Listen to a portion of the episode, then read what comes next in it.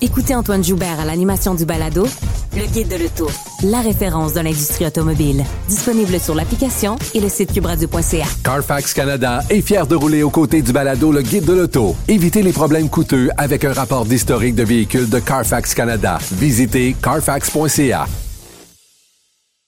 La Banque Q est reconnue pour faire valoir vos avoirs sans vous les prendre. Mais quand vous pensez à votre premier compte bancaire, tu sais, dans le temps à l'école, vous faisiez vos dépôts avec vos scènes dans la petite enveloppe. Hmm, C'était bien beau. Mais avec le temps, ce vieux compte-là vous a coûté des milliers de dollars en frais, puis vous ne faites pas une scène d'intérêt. Avec la Banque Q, vous obtenez des intérêts élevés et aucun frais sur vos services bancaires courants. Autrement dit, ça fait pas mal plus de scènes dans votre enveloppe, ça. Banque Q. Faites valoir vos avoirs. Visitez banqueq.ca pour en savoir plus. Cube Radio.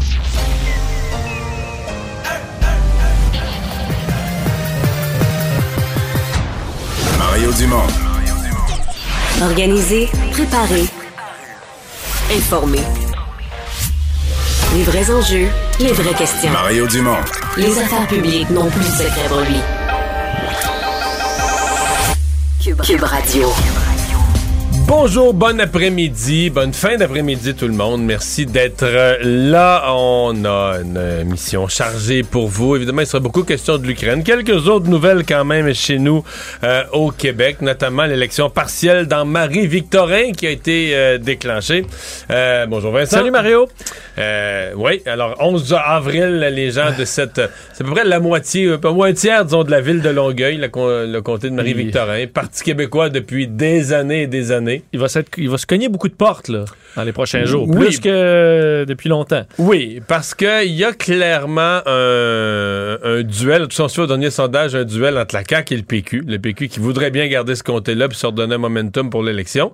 Mais il y a les pourcentages de chacun. C'est un parti... Euh, tu sais, Parti libéral, Québec solidaire, euh, même le Parti conservateur d'Éric Duhem, dont on dit qu'il était en pleine montée, ça va bien, annonce des candidats, mais un parti se ramasse avec 5-6 euh, N'importe quel, on va dire, ouais, on, on, les attendait pas pour gagner dans ce comté-là, mais ils sont vraiment, vraiment faibles. Fait c'est un test pour euh, un test pour tout le monde. Ouais, je pense que le PQ va mettre vraiment beaucoup, beaucoup de ressources. Euh, ben, ils euh, là-bas, là, le plus d'énergie qu'ils peuvent. Ils jouent quasiment comme si c'était la survie du parti là, qui se jouait dans, ce, dans cette circonscription-là, donc avec Pierre Nantel comme candidat.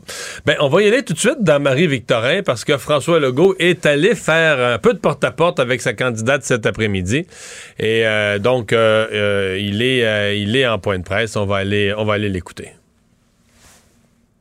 Donc, il, est, il est en point de presse. On va aller, on va aller l'écouter. Ben, exactement, Mario.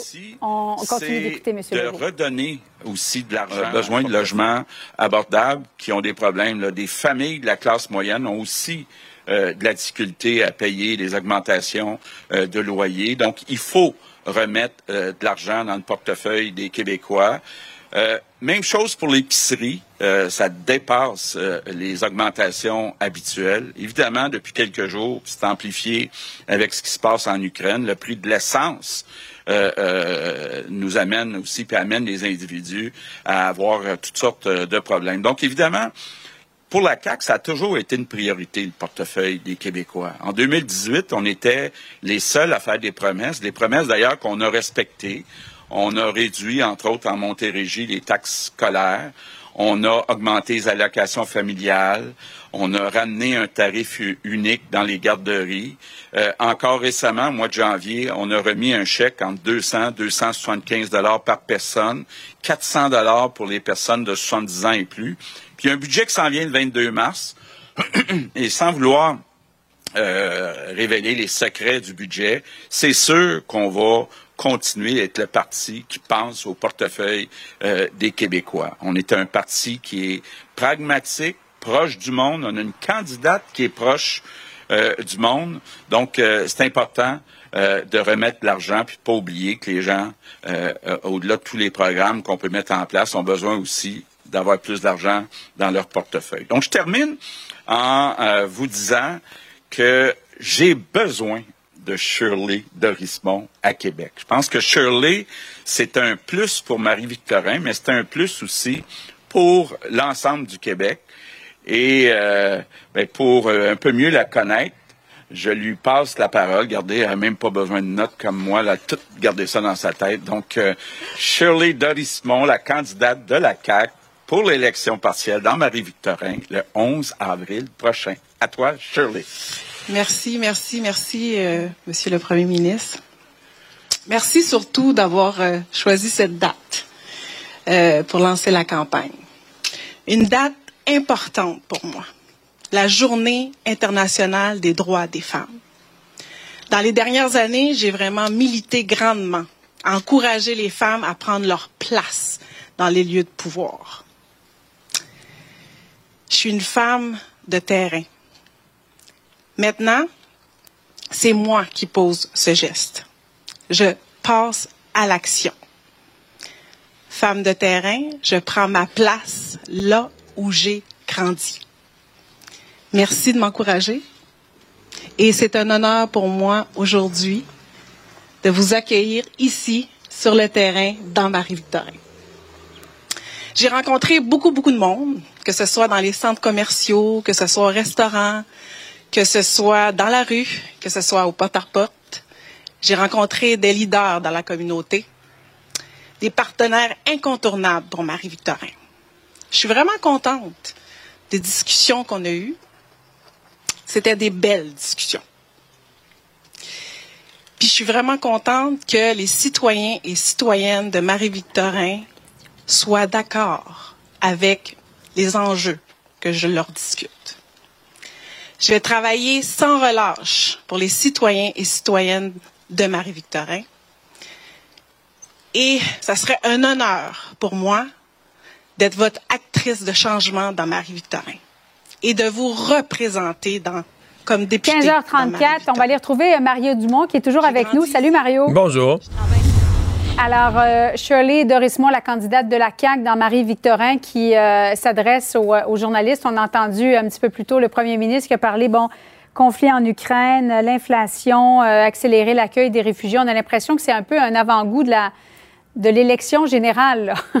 Ben, c'est un peu ça, hein? c'est un peu une répétition parce que la certitude, Julie, c'est que c'est. Euh, il y a des sondages, de ça, des sondages, il va y en avoir en masse. Ah, ben. Mario, si tu le permets, on va écouter M. Legault qui répond à une question concernant Jean Charest. D'une course à chefferie je me mêlerai peut-être de l'élection fédérale quand on sera rendu là, parce que oui, on a des revendications pour avoir plus de pouvoir, entre autres en matière d'immigration, les transferts en santé, les mêmes demandes qu'on a faites en 2018, mais je me mêlerai pas d'une course à chefferie. Oui, bonjour, Anne Guillemette au 98.5. Euh, vous avez parlé tantôt du budget du 22 mars. Euh, dans les priorités des Québécois de ce temps-là, il y a beaucoup le budget pour l'essence. Est-ce que c'est dans vos cartons et dans vos priorités, justement, de travailler avec les taxes qui sont imposées actuellement? Ben, vous savez, euh, je vois les oppositions suggérer des gels, gel d'augmentation d'hydroélectricité, gel des loyers, gel ou enlever des taxes sur l'essence. Je pense que ce que ça veut dire, si on faisait ça, c'est qu'on aiderait plus ceux qui consomment plus. Je pense que ce qui est important, c'est comme ça qu'on a agi jusqu'à présent, c'est de donner un montant qui est fixe pour tout le monde et qui donc bénéficie plus aux gens qui en ont le plus de besoins, qui ont moins de revenus. Donc, c'est l'approche qu'on privilégie. Donc, on privilégie pas de, geler euh, ou d'enlever des taxes, ce qui bénéficierait à ceux qui consomment le plus. Prochaine question. Bonjour. Euh, pour les citoyens de Marie-Victorin, ça va être une troisième élection en moins de sept mois. Euh, dans ce contexte-là, euh, comment est-ce que vous anticipez l'enthousiasme des citoyens pour aller aux zones le 11 avril? Ben, c'est toujours un défi, une élection partielle. On le sait, dans l'histoire des élections partielles, il y a moins de participation qu'aux élections générales. Donc, on a un défi. En même temps, il y a des enjeux importants. Je parlais de la santé, je parlais euh, du portefeuille. Bon, les sondages nous disent que ça sera serré en deux parties, donc ça veut dire que chaque vote compte. Donc c'est important d'aller voter.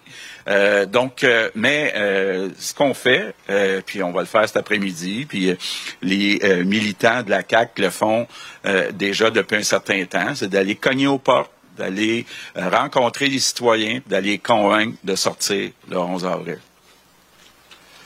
Prochaine question.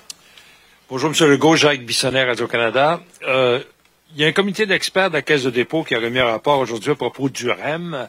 Euh, quelles sont vos réactions? Il y, a, beaucoup de divergences, beaucoup de points de vue. On parlait d'un tunnel sous René Lévesque. Maintenant, ça sera en hauteur. comment vous voyez ça, vos gouvernements, ce rapport, finalement? Parce que c'est quand même 10 milliards de dollars, là. Oui. Bon. Euh, d'abord, c'est important de dire que le rapport on va en prendre connaissance. Là. Il va être rendu public, je pense, en fin euh, d'après-midi. J'ai déjà annoncé il y a quelques semaines qu'on va, on, a mis en place un comité un peu plus efficace avec trois parties Valérie Plante, la ville de Montréal, le gouvernement du Québec, la Caisse de dépôt, pour venir bonifier le projet, bonifier les aménagements. Moi, ce que je souhaite, c'est qu'on soit capable le plus vite possible, entre autres Valérie Plante et moi, d'annoncer un projet bonifié. Maintenant, je pense que le travail qui a été fait par ce comité-là euh, va servir justement à toutes ces discussions-là. Et euh, je ne veux pas commencer à euh, commenter quelle partie doit être souterraine, quelle partie doit être en hauteur, comment on fait pour que ça soit le plus beau possible. C'est sûr que ce qu'on veut, c'est que ça soit le plus beau possible. Merci. OK. Le devoir, Marco Bellarcino. Oui, bonjour. Euh, Monsieur le Premier ministre, le Québec s'attend et se prépare à accueillir combien d'Ukrainiens qui fuient la guerre? Et est-ce que ces Ukrainiens-là vont pouvoir refaire leur vie ici ou vont pouvoir y séjourner seulement pendant que le conflit euh, se, déroule? Est-ce que vous allez leur remettre un CSQ, un certificat de sélection du Québec? Bon, d'abord, comme on le fait avec les Afghans, avec les Syriens, euh, avec les Haïtiens, on va faire un geste spécial pour accueillir de façon permanente des Ukrainiens. Maintenant, combien, c'est difficile de le dire parce qu'on ne sait pas encore combien euh, veulent venir. On doit aussi discuter euh, de ça avec le gouvernement fédéral, mais le Québec a toujours fait sa part pour recevoir des réfugiés. Euh, euh, c'est une contribution humaine importante qu'on va continuer de faire. je le sens bien chez les Québécois et les Québécoises quand ils voient à chaque jour les images, là, ils sont prêts à être très accueillants. Nouveau? Euh, bonjour, Monsieur Legault. Étienne Fortin-Gauthier avec Nouveau Info. Euh, les autres partis vont vous attaquer sur votre inaction en matière de logement dans Marie-Victorin. Disent que les prix ont monté. On n'a presque plus de logements abordables dans la circonscription. 15h39. Alors voilà Monsieur Legault qui répond, continue de répondre aux questions des euh, journalistes. Mario, es-tu toujours là? Oui, bien sûr. bon. Alors désolé pour l'imbroglio qui, qui, est survenu tantôt. Monsieur Legault, donc, qui lance officiellement cette élection partielle dans Marie-Victorin il était temps, il disait, bon, j'attendais que la situation pandémique s'améliore au Québec pour, euh, pour lancer cette campagne. Ouais, mais il y a eu un peu d'excitation est-ce que c'était trop tard? Parce que moi j'en ai eu des élections partielles, j'en ai vu avec les libéraux au pouvoir, avec le PQ au pouvoir et le plus souvent ils attendaient à la date limite. Donc le Parti québécois c'est poumonait, mais quand le Parti québécois était au pouvoir, souvent ils attendaient la dernière date, pas toujours, mais souvent. Donc c'est pas euh, il y a six mois, il y a six mois là, on peut le faire au quatrième mois, au cinquième mois, au sixième mois, c'est rarement plus vite que ça. Mais donc on est tout à fait dans les délais, c'est pas illogique. Ça aurait pu se faire un peu plus vite, mais c'est pas illogique d'attendre qu'un maximum de la campagne se passe évidemment avec le plus de, liberté des règles sanitaires. Euh, non, à la fin, je veux dire, tout ça, c'est de la politique. On disait, on dit qu'on veut faire une campagne parce que ça, ça, montre une volonté, de, un dynamisme, une volonté d'être le plus rapidement possible dans l'action. Euh, le PQ veut gagner cette élection, la CAQ veut gagner cette élection. Les autres partis aussi veulent gagner, semblent partir de plus loin, mais c'est juste un sondage en même temps. On a juste un entre les mains. Euh, je pense aussi que les partis vont vouloir éviter de finir trop creux dans le cave. Ceux qui ne gagnent pas vont vouloir quand même euh, bien performer, dire, ben regarde, c'était pas un comté facile pour nous, mais dans les circonstances, le résultat est, honorable. Euh, c'est toujours... c'est sur là, on est à cinq partis. Fait que c'est quasiment inévitable qu'il y en a un qui va finir avec un résultat horrible, tu sais, un ce que je disais tout à l'heure, plutôt un 5-6% Puis il veut, veut pas, t'as beau dire, ah, Marie-Victorin, c'est pas si bon compter pour nous, mais tu sais, mettons que t'as des gens qui sont en réflexion. Parce que là, on est à, quoi, cinq mois, là, de la vraie élection, du déclenchement? Là, -hmm. Là, t'as des gens qui sont en réflexion. Ah, je veux-tu être candidat pour ce parti-là? Peut-être que oui, peut-être que non, ça me tente, mais je suis pas sûr.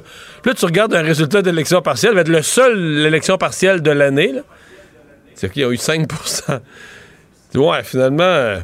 Euh, D'après moi, je suis très occupé et mon conjoint ne veut pas, là. Euh, c'est un avant-goût euh, ben, de ce qui nous attend. Et euh, avant-goût du budget, Mario, il a dit pas question de réduire les taxes sur le litre à la pompe, à l'essence. Dans le fond, parce qu'on ça profiterait à tout le monde, là, y compris celui qui conduit une voiture sport, à celui qui conduit une petite voiture pour économiser, mais ce serait davantage un, chèque pour, pour parer à, l'inflation. Plus ou moins, on aurait pu, euh, le temps d'une guerre, on aurait pu euh, enlever une taxe, mais bon, euh, l'approche du gouvernement, parce que dans le fond, le gouvernement inclut l'inflation sur le pétrole dans une inflation générale. Ils n'ont pas tort, parce que le pétrole, ça va revenir. Déjà que l'épicerie a augmenté beaucoup, mais le transport des fruits, des légumes, le transport des aliments, c'est une partie importante du coût des aliments. Donc, les coûts de transport augmentant, euh, je suis désolé de vous l'annoncer, mais ça va augmenter encore à l'épicerie, avec l'essence à 130, 130 pièces le, baril à l'échelle mondiale aujourd'hui. Les coûts de l'alimentation. Puis, tu on pourrait continuer dans l'alimentation. Retournons jusqu'à la ferme, les moissonneuses batteuses, les équipements, les herses, les tracteurs, tout ça. Hein, tout ça tiré par des, tracteurs qui fonctionnent euh, euh, au, pétrole, au diesel. Donc, c'est toute la chaîne qui, est affectée par une augmentation aussi importante du prix du pétrole. Donc, le gouvernement dit, moi, je vais mhm. donner de l'argent euh, directement aux gens, directement dans la poche des gens. Donc, on va voir. Ce que, ce que j'ai hâte de voir du prochain budget, c'est est-ce qu'on l'aura adapté parce que je me souviens du budget euh, du début de la pandémie. Puis tu lisais le budget, puis ça parlait pas de la COVID, puis le ministre des Finances avait passé un peu pour déphaser. Là, il, annonce sa date de... Un peu le même scénario, il annonce sa date de budget, mais une guerre est déclenchée entre-temps. Euh, le budget est écrit, quand on annonce qu'il va être telle date, ça veut dire qu'il est déjà écrit à 90% Est-ce qu'on va le réécrire, ajouter des mesures en fonction des nouvelles réalités de dernière minute? Moi, je pense ne faudrait pas qu'il se fasse prendre comme la fois de la, de la COVID, là. Effectivement. Merci beaucoup, Mario. Bonne fin d'après-midi à toi. Au revoir. Alors Vincent, ben, dans les autres euh, nouvelles, état de situation donc euh, en Ukraine. Oui, parce que là ça se poursuit. Euh, d'ailleurs, on surveille parce que on a eu certaines informations aujourd'hui du renseignement américain, le ministre américain de la Défense, qui expliquait à des journalistes qu'on surveillait maintenant une nouvelle colonne russe de véhicules militaires qui se dirigeait vers la capitale. On sait qu'il y en a un là qui, écoute, qui, qui coincé là depuis des jours et des jours. Là, les Russes semblaient dire dans leur version que c'était du, c'était pas, c'était du ravitaillement c'était pas Oui, tu sais que leur version, euh, des fois, fait pas aucun sens. Euh, parce qu'effectivement, on dit, ah, il y a peut-être une raison stratégique derrière ça semble que non. Là. Il y a des, les camions citernes pour alimenter les véhicules en essence semblent pas pas se rendre, être visé par beaucoup d'attaques des Ukrainiens aussi. Et tu sais, là, ils ont pas bougé, les véhicules, depuis des jours.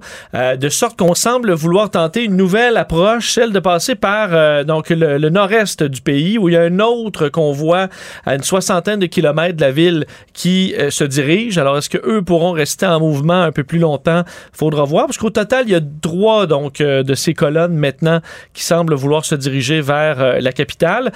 tout ça arrive il commence à arriver un mauvais moment pour euh, la Russie parce que, et on en parlait ensemble dans, il y a quelques le jours, dégel. le fameux dégel, là, ce qui est chez nous la saison du nid de poule, euh, là-bas en Ukraine et en Russie, c'est la Rasputitsa, euh, saison de la boîte où là, et on, même il y a quelques semaines, quand on surveillait la situation en Ukraine, on se disait, pour les chars d'assaut russes, c'est l'autoroute en ce moment, les champs, parce qu'ils étaient gelés. Mais là, euh, l'autoroute, elle est partie, là, parce que tout ça. Je connais pas la de ça, mais ça a l'air que ça jusqu'aux essieux assez vite. Ouais, c'est carrément une boue collante euh, dans laquelle les, les, roues, les chenilles, tout ça s'enlise. Il y, a presque rien à faire. Dans l'histoire, ça a retardé, écoute, l'armée de Napoléon, mais même euh, plus récemment, pendant la Deuxième Guerre mondiale, Hitler avait dû attendre pour faire une offensive, avait dû attendre l'hiver 1941 parce que sinon, c'était impossible de circuler avec les chars d'assaut. Donc là, tu te retrouves à avoir non seulement ça, tu peux pas plus passer par les champs. Euh, les routes, on dit les routes, eux aussi ont la saison du nid de poule. Ça a l'air qu'ils l'ont pas à peu près que les routes se transforment en euh, champ de mine. Et là, tu as des véhicules ultra lourds qui vont aller euh, tout casser ça. Alors les routes risquent d'être de moins en moins praticables. Tu es très vulnérable quand tu as une seule route là, entourée de champs où tu ne peux plus passer. Euh, alors, tu es très vulnérable à quelques missiles. On sait que les Ukrainiens maintenant disposent de plusieurs euh, missiles euh, occidentaux. On, commence à avoir des images. D'ailleurs, on a regardé avant l'émission, mais de de simples citoyens. En fin de semaine, il y a l'histoire d'un postier Un retraité. facteur à la retraite. Un facteur à la retraite qui a abattu un avion qui vaut combien? Ben, Sukhoi euh, 35 entre 60 et à peu près autour de 60 millions de dollars. Donc, tu dis un- une arme à quoi? Peut-être 100 000 au maximum pour les modèles les plus... Qui se tient sur l'épaule. Qui se tient sur l'épaule, qui abat un jet de 60 millions de dollars, un des jets les plus avancés de, de la- de la force aérienne russe. Et ça, t'en as partout des cas comme ça. T'as des, des armes aussi anti-chars, euh, à missiles guidés, le fameux RPG, là, ça qui coûte moins cher, mais euh, il faut que tu vises. Là. Mais t'as des missiles maintenant qui n'ont pas besoin de viser. Là. Alors, un commun des mortels, tu lui montres comment ça le marche. missile a une tête chercheuse. Il cherche la chaleur du, du Tête véhicule. chercheuse et même, euh, je pense que le, ja- le javelin est capable de soit faire une frappe directe ou de monter dans les airs et de faire une attaque du haut, de sorte que c'est dur après ça. le vois pas venir. tu vois, les- les- les véhicules peuvent pas le voir venir. Tu peux contourner des obstacles. Tu as le temps d'aller te cacher aussi. De sorte qu'il commence à avoir euh, de plus en plus d'embûches pour les Russes dans ce secteur-là. Ce n'est pas dire, par contre, qu'ils font pas énormément de dommages, euh, les Russes, depuis ce temps-là. On sait qu'ils ont poursuivi euh, les, les bombardements dans plusieurs villes. Quoi qu'on annonce euh, une nouvelle trêve humanitaire, sera-t-elle respectée, celle-là? Mais c'est une bonne question parce que les Russes semblaient pas euh, respecter toutes les annonces du genre. Mais l'armée russe a annoncé tantôt être fait une nouvelle trêve pour l'évacuation de civils à partir de 10 heures demain matin, heure de Moscou. Euh, on mettra en place des couloirs humanitaires. Alors, on attend euh, de donner l'information aux Ukrainiens qu'ils valident les secteurs qui seront à protéger et ça permettrait d'évacuer quelques civils. On sait qu'à certains endroits, euh, les civils ont été carrément euh, pris pour cible par euh, l'armée russe. Mario Dumont et Vincent Dessureau. Un duo aussi populaire que Batman et Robin. Cube Radio. Vincent vient de nous parler de ces euh, couloirs humanitaires, ces corridors humanitaires qu'on essaie de faire euh, respecter. Euh, pour parler de ça et d'autres enjeux là, de, de droits, de droits de l'homme qui sont euh, inhérents à cette guerre, Vladislav Lanovoy est professeur de droit, professeur adjoint en droit international public à l'Université Laval, mais aussi lui-même d'origine ukrainienne. Et il a travaillé à la Cour permanente d'arbitrage de la haie, au Commissariat des Nations Unies pour les droits de l'homme. Professeur Lanovoy, bonjour. Bonjour, comment allez-vous? Merci de m'avoir avec vous. Très bien. Euh, bon, euh, les, les couloirs humanitaires, euh, c'est un sujet depuis une semaine. Ce matin, dans quelques villes, on a l'impression que ça a fonctionné, qu'il y a eu un cessez-le-feu. Ça a permis d'évacuer certains civils. À Mariupol, ça n'a pas l'air d'avoir fonctionné du tout. Qu'est-ce que le droit international dit là-dessus? Bah, effectivement, le droit international est très clair sur le sujet. Euh, dans le cadre de conflits armés, euh, les deux les deux parties au conflit doivent veiller à ce que la population civile soit protégée en tout temps, ainsi que toutes les organisations qui viennent au secours de la population civile. Euh, donc, bien évidemment, euh, les images sont affreuses. Ce qu'on voit effectivement ces derniers jours, c'est des c'est une escalade des violences, notamment contre les objets euh, qui ne sont pas du tout des cibles militaires et une, une, une grande souffrance de la population civile. Donc ces couloirs humanitaires doivent être bien évidemment respectés par les deux parties. Aujourd'hui, on a eu un peu de, blocage de la situation parce qu'au moins il a eu un couloir, en tout cas euh, d'après euh, les nouvelles euh, qui sont diffusées en Ukraine, euh, le couloir de, de la ville Sumy qui se trouve au nord-est de, de l'Ukraine, qui a au, moins fonctionné pendant quelques heures. Mais comme vous venez de le dire, effectivement, à Mariupol, on est toujours dans une ville de environ 500 000 habitants qui se trouve euh, dans une situation de siège, si vous voulez, euh, assiégée euh, et où la population civile ne peut pas encore quitter pour la sécurité. Le... Quand, quand vous dites on est en rupture avec le, le- le droit international, il y, a- des images, il y en a une aujourd'hui qui a circulé, des images qui sont certifiées là, comme étant pas des faux. Euh, Il y a un tank de l'armée russe qui se promène sur une route et euh, arrive sur la route un véhicule euh, rouge, quatre portes, euh, je sais pas, c'est pas une, une marque des pays de l'Est que je connais pas, mais ce qui serait l'équivalent d'une Toyota Corolla qu'on pourrait voir sur les routes du Québec, un couple de personnes âgées à bord. Et le tank leur tire ni plus ni moins que deux, deux missiles d'en face. Le véhicule est explosé là, en morceaux. C'est quoi ça? Je veux dire, dans le sens que ces gens-là sont des civils, route, roulent avec un vieux char rouge sur une route. Que- que- comment on interprète ça? Est-ce que c'est un crime? Est-ce que c'est ça un crime de guerre? et ce sera clairement, euh, bah, bien évidemment, je n'ai pas vérifié la, la, la, la, photo, mais ce sera tout à fait susceptible de constituer un crime de guerre.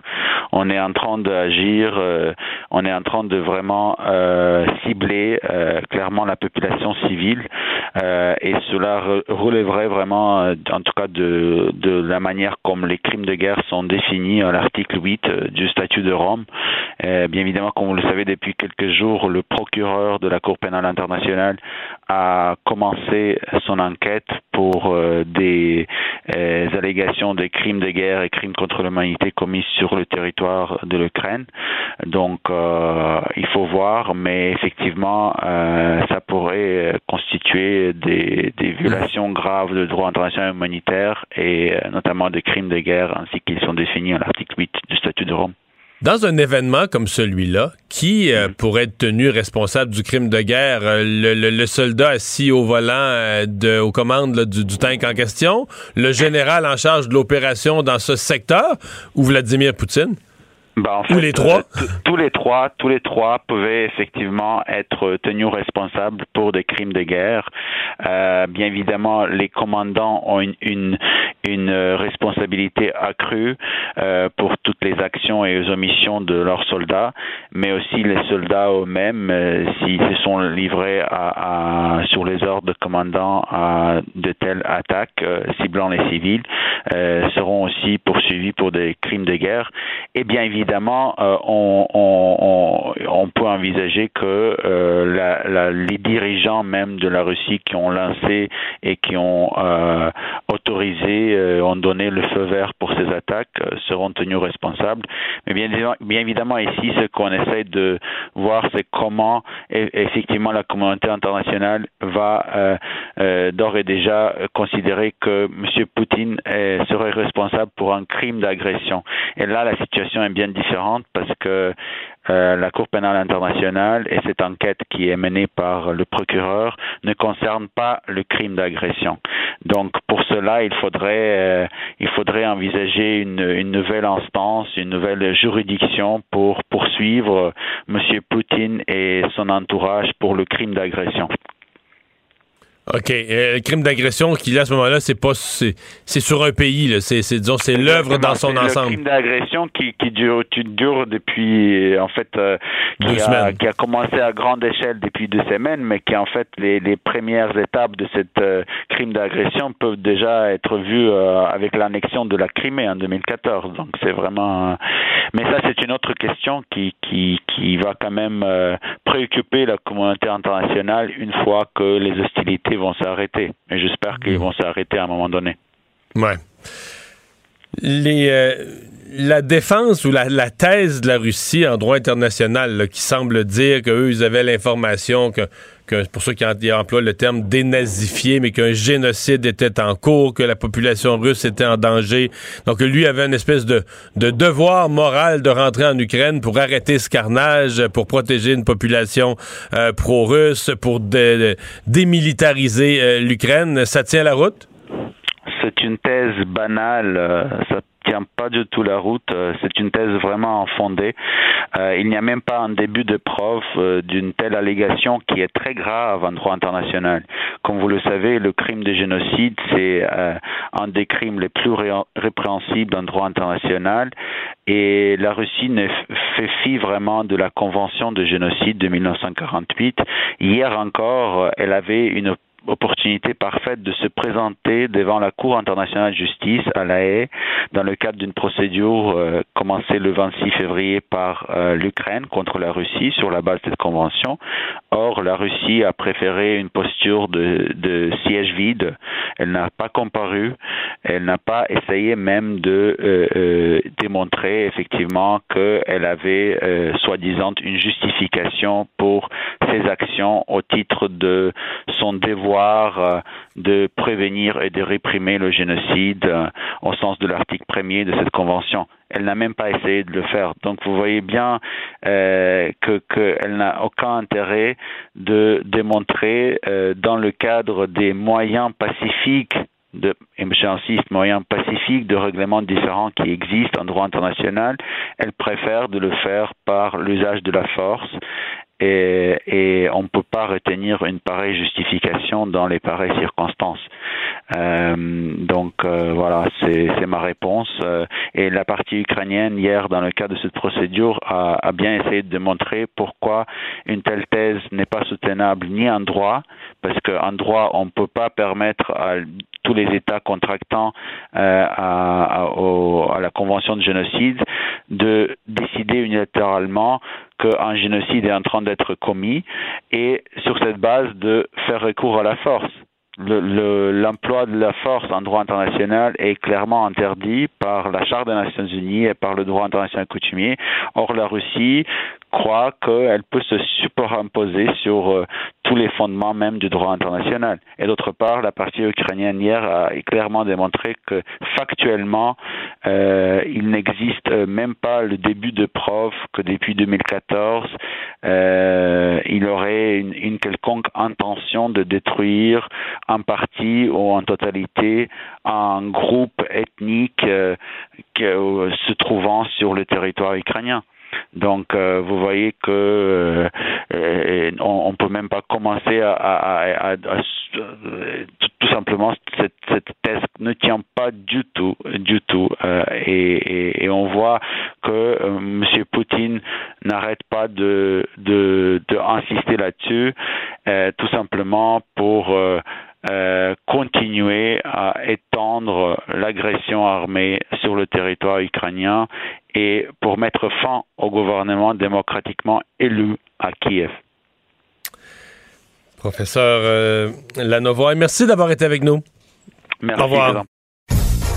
Écoutez Antoine Joubert à l'animation du balado Le Guide de l'Auto, la référence de l'industrie automobile. Disponible sur l'application et le site cubradio.ca. Carfax Canada est fier de rouler aux côtés du balado Le Guide de l'Auto. Évitez les problèmes coûteux avec un rapport d'historique de véhicule de Carfax Canada. Visitez carfax.ca. La Banque Q est reconnue pour faire valoir vos avoirs sans vous les prendre. Mais quand vous pensez à votre premier compte bancaire, tu sais, dans le temps à l'école, vous faisiez vos dépôts avec vos scènes dans la petite enveloppe. Hmm, c'était bien beau.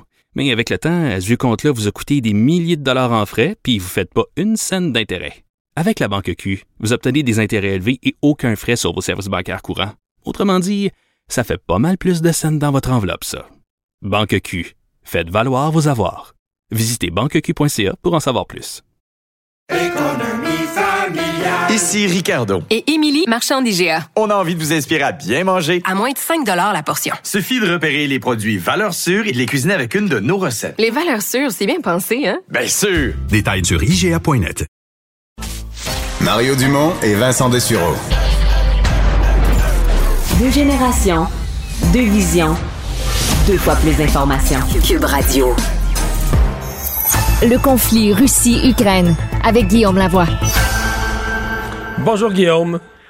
Bonjour Mario. Et juste avant notre discussion, euh, Vincent va nous rapporter les nouvelles de dernière heure parce qu'il semble que McDonald's, en fermant ses restaurants en Russie, a mis de la pression sur d'autres. Ouais, je pense que oui. Il y avait de la pression qui venait de partout là, sur quelques géants qui euh, n'avaient pas encore euh, bon, fermé boutique en Russie. Effectivement, elle a rappelé que McDo annonçait ses 850 restaurants en Russie euh, sont, euh, sont fermés. Quoi qu'on dise, on va continuer de payer les, les, les, salariés pour le moment.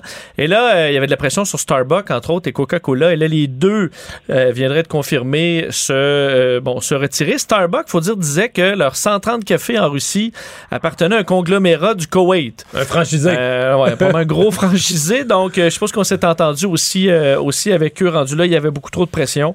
Alors, euh, ça, il en reste moins, de moins en moins. Et ceux qui restent font face à énormément de pression de tous les côtés. Ouais. Ceux qui restent, le Guillaume, il reste essentiellement PepsiCo et euh, KFC, là, poulet frit Kentucky au Québec ça va être euh, fascinant parce que historiquement, c'est Pepsi qui était entré en Russie avec pas n'importe quel ambassadeur, avec Richard Nixon, qui, était, qui avait été là, dans son entre-deux, entre sa vice-présidence et son accès à la présidence, le grand ambassadeur de Pepsi à travers le monde, puis probablement une des pièces d'anthologie de marketing les plus connues de la Terre, c'est quand Nixon fait boire un Pepsi à Khrushchev.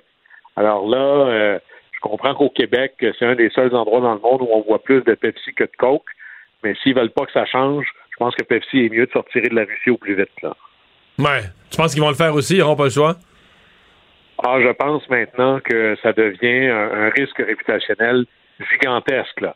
Imaginez vous pointer à l'Assemblée d'actionnaires puis d'avoir rien d'autre à répondre qu'on fait on reste en Russie parce qu'on fait de l'argent là-bas. Euh, ça devient, il y a un mouvement là maintenant, c'est il y a les bonnes compagnies et les mauvaises. Et de plus en plus, les investisseurs cherchent à investir de manière éthique. Et là, de faire des affaires en Russie, ça passe même pas le test pour les grandes compagnies pétrolières américaines.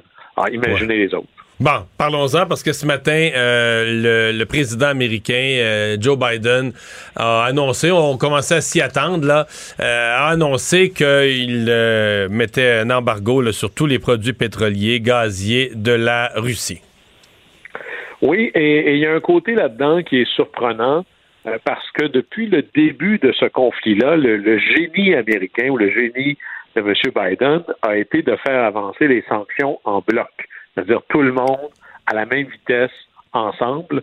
Et là, ici, ça, c'est pas possible parce que les États-Unis importent à peu près presque pas de pétrole russe. Là, c'est 3% du mélange, là, euh, et même un peu moins euh, de pétrole aux États-Unis qui vient de la Russie. Alors, se couper de 3% de son mélange, c'est pas mal plus facile que, par exemple, en Europe, où c'est le quart du pétrole, 40% du gaz.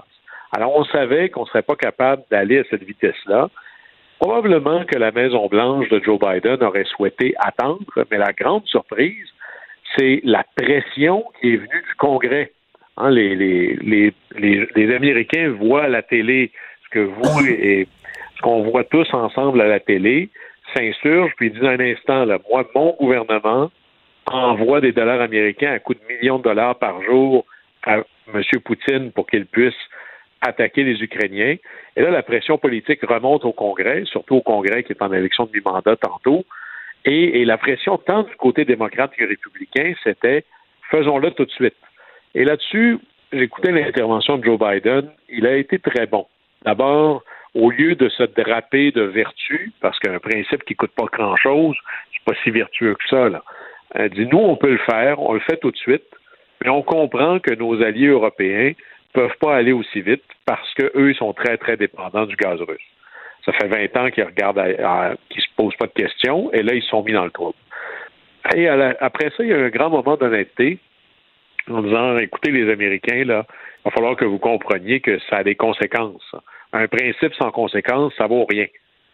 Vous allez payer plus cher votre essence, à court terme à tout le moins, mais nous, on va faire, on va poser des gestes. Un, je rappelle aux compagnies pétrolières qu'il y a 9000 permis d'exploitation pétrolière qui sont sur les tablettes, que les compagnies pétrolières auraient pu lancer hier, avant hier, il y a un an. Euh, on va accélérer le développement d'énergie alternative, ça c'est l'énergie verte, et je vais libérer encore plus de pétrole de la réserve stratégique pour essayer de tempérer la chose. Mais c'est sûr que ça va avoir une conséquence sur l'inflation. Mais là, entre autres, pour compenser ça, on comprend que Joe Biden va aller, entre autres, cogner à la porte du, Venezuela. Est-ce que ça peut être mal perçu, ça, ou donner une poignée aux républicains? Mais là, présentement, euh, le, fait d'avoir un ennemi encore plus méchant que les autres, ça permet de... oui, c'est ça, ça adoucit les tensions. Là. Exactement. Et, là-dessus, euh, Bismarck avait une réplique magnifique où il disait Mon but dans la vie, c'est d'avoir une meilleure relation avec mes adversaires qu'ils en ont une entre eux. Alors, si Joe Biden et les États-Unis sont capables d'avoir une relation potable avec le Venezuela, qui est un régime maléfique, mais que c'est moins pire ça que le Venezuela allié avec la Russie, ben faisons ça à court terme. Mais c'est clair que le pétrole, là, à part le Canada, il n'y a pas beaucoup de pétrole qui provient de démocratie florissante. Mais le Canada, il voulait, il voulait pas Keystone XL. C'est moins pire d'acheter le pétrole euh, du, régime de, de Maduro que d'acheter le pétrole canadien. Mais là, ça prend les infrastructures. C'est ça le, comprends, grand je comprends bien. C'est comme en Europe, là, on va faire arriver du gaz naturel du Qatar, entre autres, mais euh, tu peux pas débarquer ça à un port à conteneurs. Là. Ça prend un port métallier. Euh, y la Lituanie s'en est construit un pour se libérer du gaz russe. Euh, L'Allemagne là, vont avancer les travaux très vite, mais l'infrastructure de distribution de l'énergie, ça se tourne pas sur un coin de table. Mais ce qui est très impressionnant, on s'entend là. La Russie, c'est un pétro-État. C'est comme l'Iran, c'est comme le Qatar, c'est comme euh, euh, l'Irak, c'est comme l'Arabie saoudite. Ça vit parce que ça vend du pétrole ou du gaz. Alors, en cessant de l'acheter, ça, ça met c'est vraiment le asphyxier le régime de M. Poutine. Et là, l'Union européenne, qui dépend, je reviens encore, là, le quart de son, de son pétrole vient de la Russie. Ouais, parce qu'eux aussi, ont tenu, eux, eux aussi ont tenu à faire une annonce aujourd'hui. Ils ne pouvaient pas annoncer un boycott immédiat, mais ils ont quand même fait une annonce de, de- de réduction. Et c'est majeur, là. C'est-à-dire, on ne sait pas comment ils vont y arriver, mais les pays européens ils sont habitués avec l'Union européenne, c'est une deuxième nature, là, ils se rencontrent tout le temps. Réunion d'urgence, et le but, c'est de réduire du deux tiers la consommation russe. Alors, des choses comme ça, là, moi, je pense que M. Poutine est en train de ruiner la Russie pour des décennies à venir. Parce que euh, chat échaudé craint l'eau froide. Une fois qu'on aura mis une infrastructure indépendante de la Russie, c'est pas vrai que demain matin, on va se dire, bon, finalement, on oublie tout ça, puis on va se remettre dans une position de vulnérabilité face à la Russie. Là. Alors, ils vont être très, très, très mal pris, euh, à tout le moins à moyen terme. là. Bon, euh, si on revient sur le voyage de M. Trudeau, euh, conférence de presse ce matin, il était, bon, entre autres avec le secrétaire général de la de l'OTAN. Euh, on avait l'impression que le, le- le but de l'opération avec le président letto- letton, le président de la Lettonie, c'était vraiment de d'asseoir le fait que l'article 5 de l'OTAN, euh, c'est c'est sans équivoque, là. Oui, et, et là-dessus, euh, pour être membre de l'OTAN, il y, a, un prix au membership. Il faut dire qu'on investit tant de pourcentage de notre PIB dans la défense nationale. Et pendant très longtemps, un paquet de pays, euh, dont le Canada, n'était pas toujours au bon pourcentage. Alors, on n'a pas les armes qu'il faut ou ils sont pas suffisamment à jour. Et là, tous les pays se disent les uns les autres, euh, non, non, mais regardez-moi aller, je vais être le meilleur élève de la classe. Et, et c'est toujours important parce que notre contribution n'est pas que militaire, elle est énergétique, elle est alimentaire. Alors, d'avoir des leaders, des autres membres qui viennent visiter les pays, euh, disons-le, qui ont le plus peur, les pays baltes, l'invasion russe, qui ont déjà connu ça. D'ailleurs, le- l'Estonie, qui est juste à côté, a construit toute son infrastructure gouvernementale en ligne, entre autres pour être capable d'opérer le pays à distance si jamais les Russes faisaient une nouvelle invasion. Ouais, ça, ça- c'est des exemples qui en disent long à quel point eux, ils vivent. La- la- la- sont les derniers membres de l'OTAN, mais à l'autre bout du monde, euh, isolés un peu. Avec... Puis si l'Ukraine passe aux mains des Russes, sont encore plus isolés dans leur coin au nord, aux portes de Saint-Pétersbourg. Euh, je te dis qu'eux, là, ils sont contents de faire partie de l'OTAN pour avoir les autres pour les protéger, mais ils sont la partie isolée. Ils sont la partie aussi sur la frontière. Puis là, ils vont se dire, ben, est-ce que les, les mères canadiennes euh, vont accepter que leurs fils et leurs filles aillent mettre leur vie en jeu pour un pays euh, dont la majorité des Canadiens ne savent même pas y est où? Euh, et c'est là où c'est bon d'aller euh, repasser le message. C'est bon aussi parce qu'il y, il y a quelque chose qui me surprend. Euh, pourquoi est-ce que M. Trudeau se promène partout en Europe? Ben, c'est pour que les Canadiens le sachent. Parce que, vous avez vu, aux États-Unis, ça pousse. là. Faites quelque chose pour arrêter ça. Et là, M. euh, Biden décide de couper le pétrole russe. Il y a dans la, la population canadienne, les politiciens réagissent à ça. La population canadienne a pris parti, veut que ça change, veut qu'on joue un rôle. Et puis là, mais le gouvernement canadien là-dessus répond d'abord, au-delà des beaux principes, à la volonté canadienne. Parce que quand M. Poutine a envahi l'Est de l'Ukraine, j'ai pas pas vu le premier ministre du Canada débarquer en Europe pour dire je veux juste vous dire qu'on est là, nous, dans temps. Si jamais ça déborde, on va être là. là.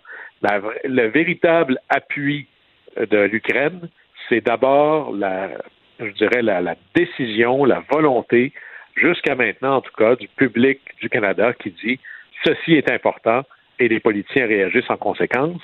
Mais c'est assez fascinant.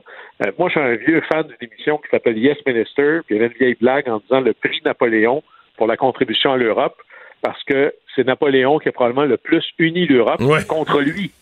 Et, et là-dessus, M. Poutine, c'est le plus grand éducateur du monde occidental depuis Hitler. Regardez la coalition qui est devant lui, c'est assez exceptionnel.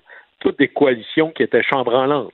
L'OTAN, l'Union européenne, euh, la- il a réussi à ramener dans la même pièce comme des alliés côte à côte les États-Unis et l'Union européenne qui se regardaient quasiment comme chiens euh, qui s'aiment pas beaucoup là jusqu'à récemment. Euh, ça, c'est là où on voit une série d'erreurs stratégiques où M. Poutine, je ne sais pas comment il va faire pour s'en sortir, mais il faut savoir que dans la longue histoire de la Russie, à chaque fois où la direction politique russe a connu des défaites, par exemple la première guerre de Crimée, ou encore la guerre contre le Japon, ou encore euh, la première guerre mondiale, ou même la deuxième guerre mondiale, à chaque fois qu'il y avait des défaites, ça amenait un changement de régime.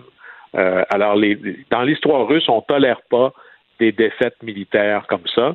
Et là, les scénarios de victoire sont de moins en moins évidents. Alors, ça, c'est la, grande préoccupation. Comment est-ce qu'on pourrait inventer un scénario où M. Poutine aurait l'air, à tout le moins, de ne pas trop perdre? Mais là-dessus, euh, il va y avoir une prise de conscience, une analyse à froid à faire par le monde occidental. L'analyse vient d'une chercheur, je trouvais ça intéressant. La Russie, c'est pas une démocratie qui a échoué. La Russie de M. Poutine, c'est une oligarchie autoritaire qui est en train de réussir. Alors, d'avoir pensé que c'était une démocratie qui prenait juste un peu de temps pour nous rejoindre est probablement là la grande erreur. Un ours en hibernation, ça reste un ours. C'est un peu ce qu'on apprend maintenant avec notre relation avec la Russie. Merci Guillaume. À demain. Au plaisir. Écoutez Antoine Joubert à l'animation du balado Le Guide de l'Auto, la référence de l'industrie automobile. Disponible sur l'application et le site cubradio.ca. Carfax Canada est fier de rouler aux côtés du balado Le Guide de l'Auto. Évitez les problèmes coûteux avec un rapport d'historique de véhicules de Carfax Canada. Visitez carfax.ca. La Banque Q est reconnue pour faire valoir vos avoirs sans vous les prendre. Mais quand vous pensez à votre premier compte bancaire, tu sais, dans le temps à l'école, là, vous faisiez vos dépôts avec vos scènes dans la petite enveloppe. là. Hmm, C'était bien beau. Mais avec le temps, à ce compte-là vous a coûté des milliers de dollars en frais, puis vous ne faites pas une scène d'intérêt. Avec la Banque Q, vous obtenez des intérêts élevés et aucun frais sur vos services bancaires courants. Autrement dit, ça fait pas mal plus de scènes dans votre enveloppe, ça. Banque Q. Faites valoir vos avoirs. Visitez banqueq.ca pour en savoir plus. Ici Ricardo. Et Émilie, marchand d'IGA. On a envie de vous inspirer à bien manger. À moins de 5 la portion. Suffit de repérer les produits valeurs sûres et de les cuisiner avec une de nos recettes. Les valeurs sûres, c'est bien pensé, hein? Bien sûr! Détails sur IGA.net.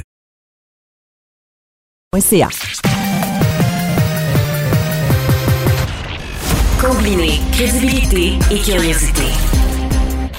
Mario Dumont. Cube Radio. Alors, on est de retour. Euh, ben, Vincent, plusieurs sources. J'ai pas de source encore complètement plus, euh. officielle, mais Pepsi aurait. Ouais, oui, je, je le vois à plusieurs endroits. Le Pepsi aurait joint le mouvement. Mettons que t'es Pepsi, là, puis tu joins le mouvement de boycott de la Russie dix minutes après, Après Coke. Coke, oui, je, crois- je comprends que t'es un petit peu déçu. il appelle là. ça, il appelle ça en anglais, en marketing, un Me Too. Là. Quand tu pas, t'as pas le mérite de ton geste parce que c'est comme juste moi aussi, moi aussi. Euh, T'as pas tort, euh, mais il y avait l'écoute, la pression était tellement grande. Je pense que ceux qui vont rester euh, là auront pas le choix de, Ben de- là, de dans payer la, les liste, dans la liste de restaurants et Coke, Pepsi et autres, là, il reste Kentucky. KFC, Kentucky, euh, et- qui est bon. aussi euh, Pizza Hut, je Ouais, pense. il y a d'autres compagnies qu'on connaît moins là, et qui sont, euh, qui sont ciblées aussi. Je voyais de plus en plus d'associations aux États-Unis. Ils font les listes de ceux qui sont en Russie, montrent à quel point ils sont présents ou pas. Puis euh, les gens. euh, Pour organiser ouais, des ben, boycotts. Beaucoup ouais. de pression. Et on va tout de suite, pour parler de tout ça, rejoindre Normand Lester, blogueur au Journal de Montréal, Journal de Québec. Bonjour Normand. Bonjour, je suis en train de canette de Pepsi à la santé de Poutine. Non, mais ces compagnies-là, ils font pas, de- on va se dire la vérité, ils font pas de gaieté de cœur. Ceux qui le font ces jours-ci, ceux qui l'ont fait les premiers, il y avait un mérite réel, là, des, des gens d'affaires responsables. Là, euh, c'est parce qu'ils font, ils font un calcul de la pression, euh, de la pression des clients du reste du monde, là. Exactement, puis ils calculent, on a combien de clients en Russie, combien dans le reste du monde, et puis ils concluent automatiquement qu'ils sont mieux de mettre la Russie de côté. Et puis, ben, c'est ce qui est en train d'arriver. Est-ce qu'on va, qu'on va expliquer aux Russes, parce que je voyais dans le cas de McDonald's, là, je peux, c'est des sources difficiles à vérifier, mais qu'on semblait pas dire la vérité, on semblait dire aux gens qu'il y avait un problème technique, c'est qu'on on ne veut pas dire aux Russes que parce que leur pays est en guerre, parce que leur pays est moribond, parce que leur chef d'État est un est, est un sauté, ben là, on a honte de faire affaire dans votre pays, fait qu'on vous boycotte. On veut pas dire ça comme ça au peuple russe. Est-ce qu'on va leur dire la vérité? Ben non, je pense qu'on va tenter par tous les moyens, mais on vit dans un monde maintenant où c'est impossible d'empêcher les informations de circuler. Ça l'était, ça encore il y a 20 ans, mais là, avec le réseau mondial de télécommunications, les flux de données, les capacités euh, des, euh, des téléphones intelligents de contourner euh, euh, tous les systèmes de blocage, on ne peut plus bloquer des informations comme ça. Et ça, c'est en train de se retourner là euh, massivement, je dirais, contre Poutine, parce que le désastre que vit actuellement l'armée euh, russe en Ukraine, eh bien, ça se répand euh, à, Moscou, à Saint-Pétersbourg, partout en Russie, les gens disent Hey, ça va pas du tout. Euh, notre armée est incapable de, de, de, de s'emparer de, euh, de Kiev. Ça fait deux semaines, hein? Et puis, bon, tout le monde s'attendait là à presque hein, une, un, voyage à la campagne, que ce serait facile, tout ça. La preuve, c'est que une bonne partie des forces terrestres sont constituées euh, de conscrits là, qui avaient à peine fini leur entraînement et qui ne savaient même pas qu'ils s'en allaient en, guerre, pensaient que c'était euh, qui, euh, au Bélarus, ça veut dire à une à des entraînements, à des entraînements militaires avec les troupes de ce pays-là. Puis là, ben, ça va, ça va de plus en plus mal. Et apparemment, euh, Poutine est en colère et complètement frustré là, euh, face à ses généraux. Puis d'ailleurs, hein, je ne sais pas si vous avez vu, il y a un des commandants de l'armée d'occupation qui a été tué à Kharkiv là, au cours des dernières heures, un, général extrêmement important qui s'était illustré en Syrie, en Tchétchénie, euh, euh, en Libye, et puis là, ben, il a été tué avec. Et, c'est le deuxième général qui se fait tuer. Non, non, ça va pas, ça va pas bien du tout là dans euh, dans l'armée russe. Et puis son... Sauf que, sauf que sur le terrain en Ukraine, il reste dominant. Il est pas capable de prendre le contrôle du pays mais il y a la force nécessaire pour causer un dommage euh, absolument euh, désolant.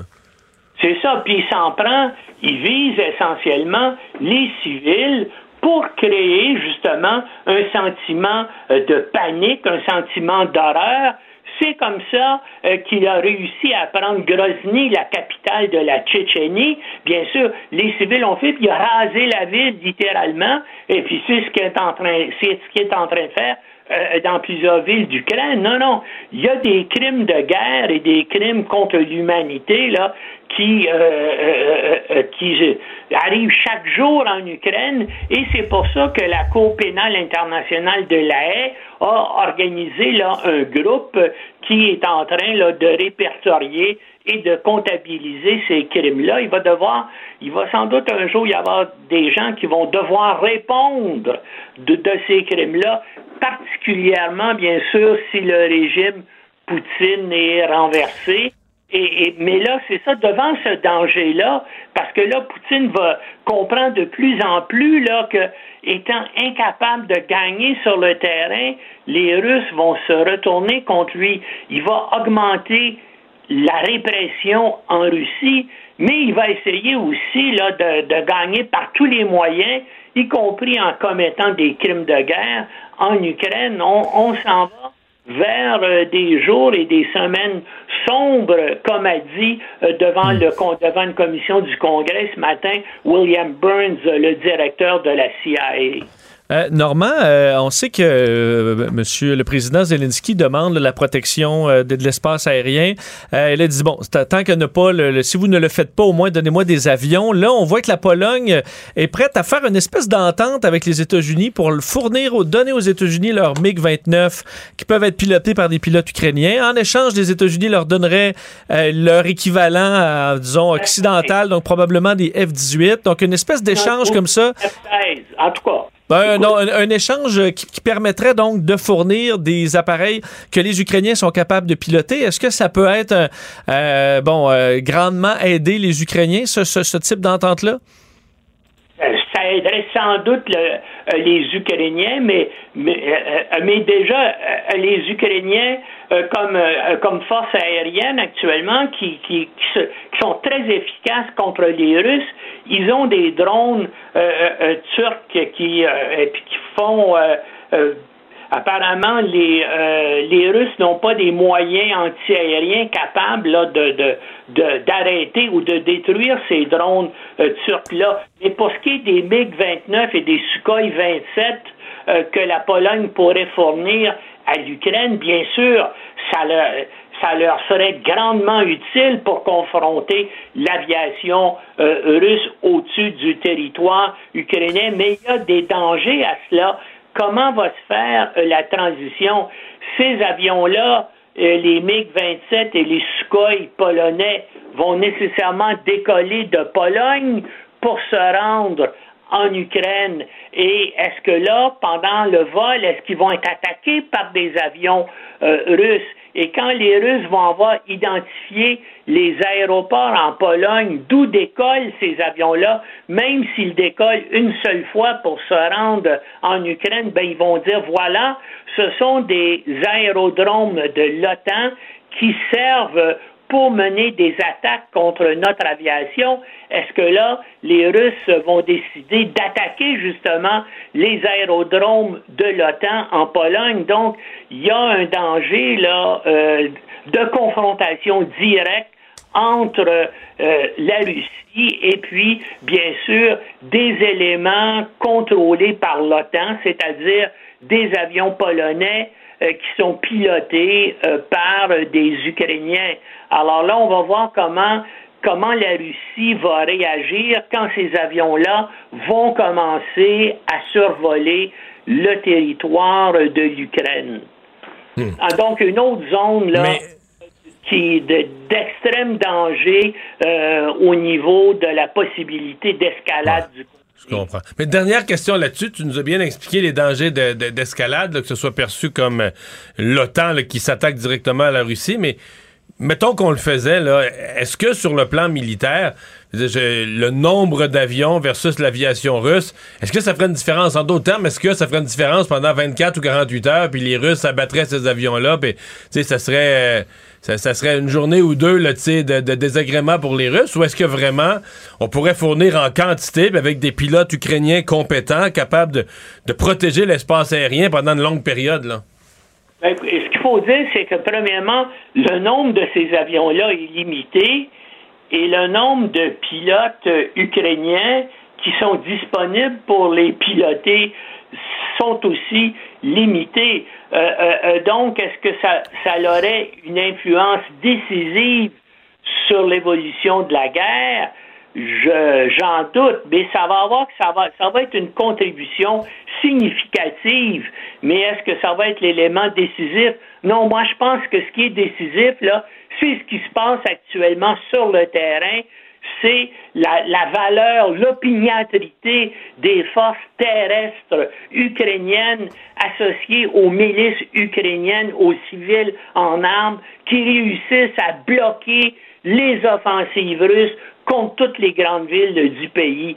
C'est c'est là, dans le fond, où se joue, je pense, l'avenir de cette guerre-là, et particulièrement autour de Kiev. Combien de temps les Ukrainiens vont encore euh, réussir là, à contraindre, à restreindre, à, à repousser l'armée russe? Et plus ça dure, plus politiquement ça devient intenable pour Poutine en Russie. Merci, Normand. Au revoir.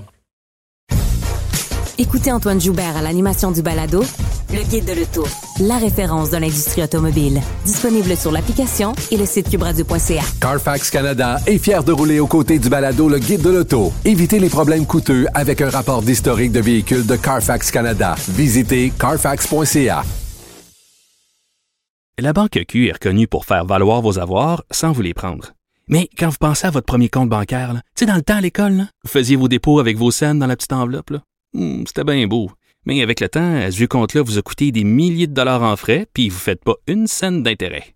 Avec la Banque Q, vous obtenez des intérêts élevés et aucun frais sur vos services bancaires courants. Autrement dit, ça fait pas mal plus de scènes dans votre enveloppe, ça. Banque Q. Faites valoir vos avoirs. Visitez banqueq.ca pour en savoir plus.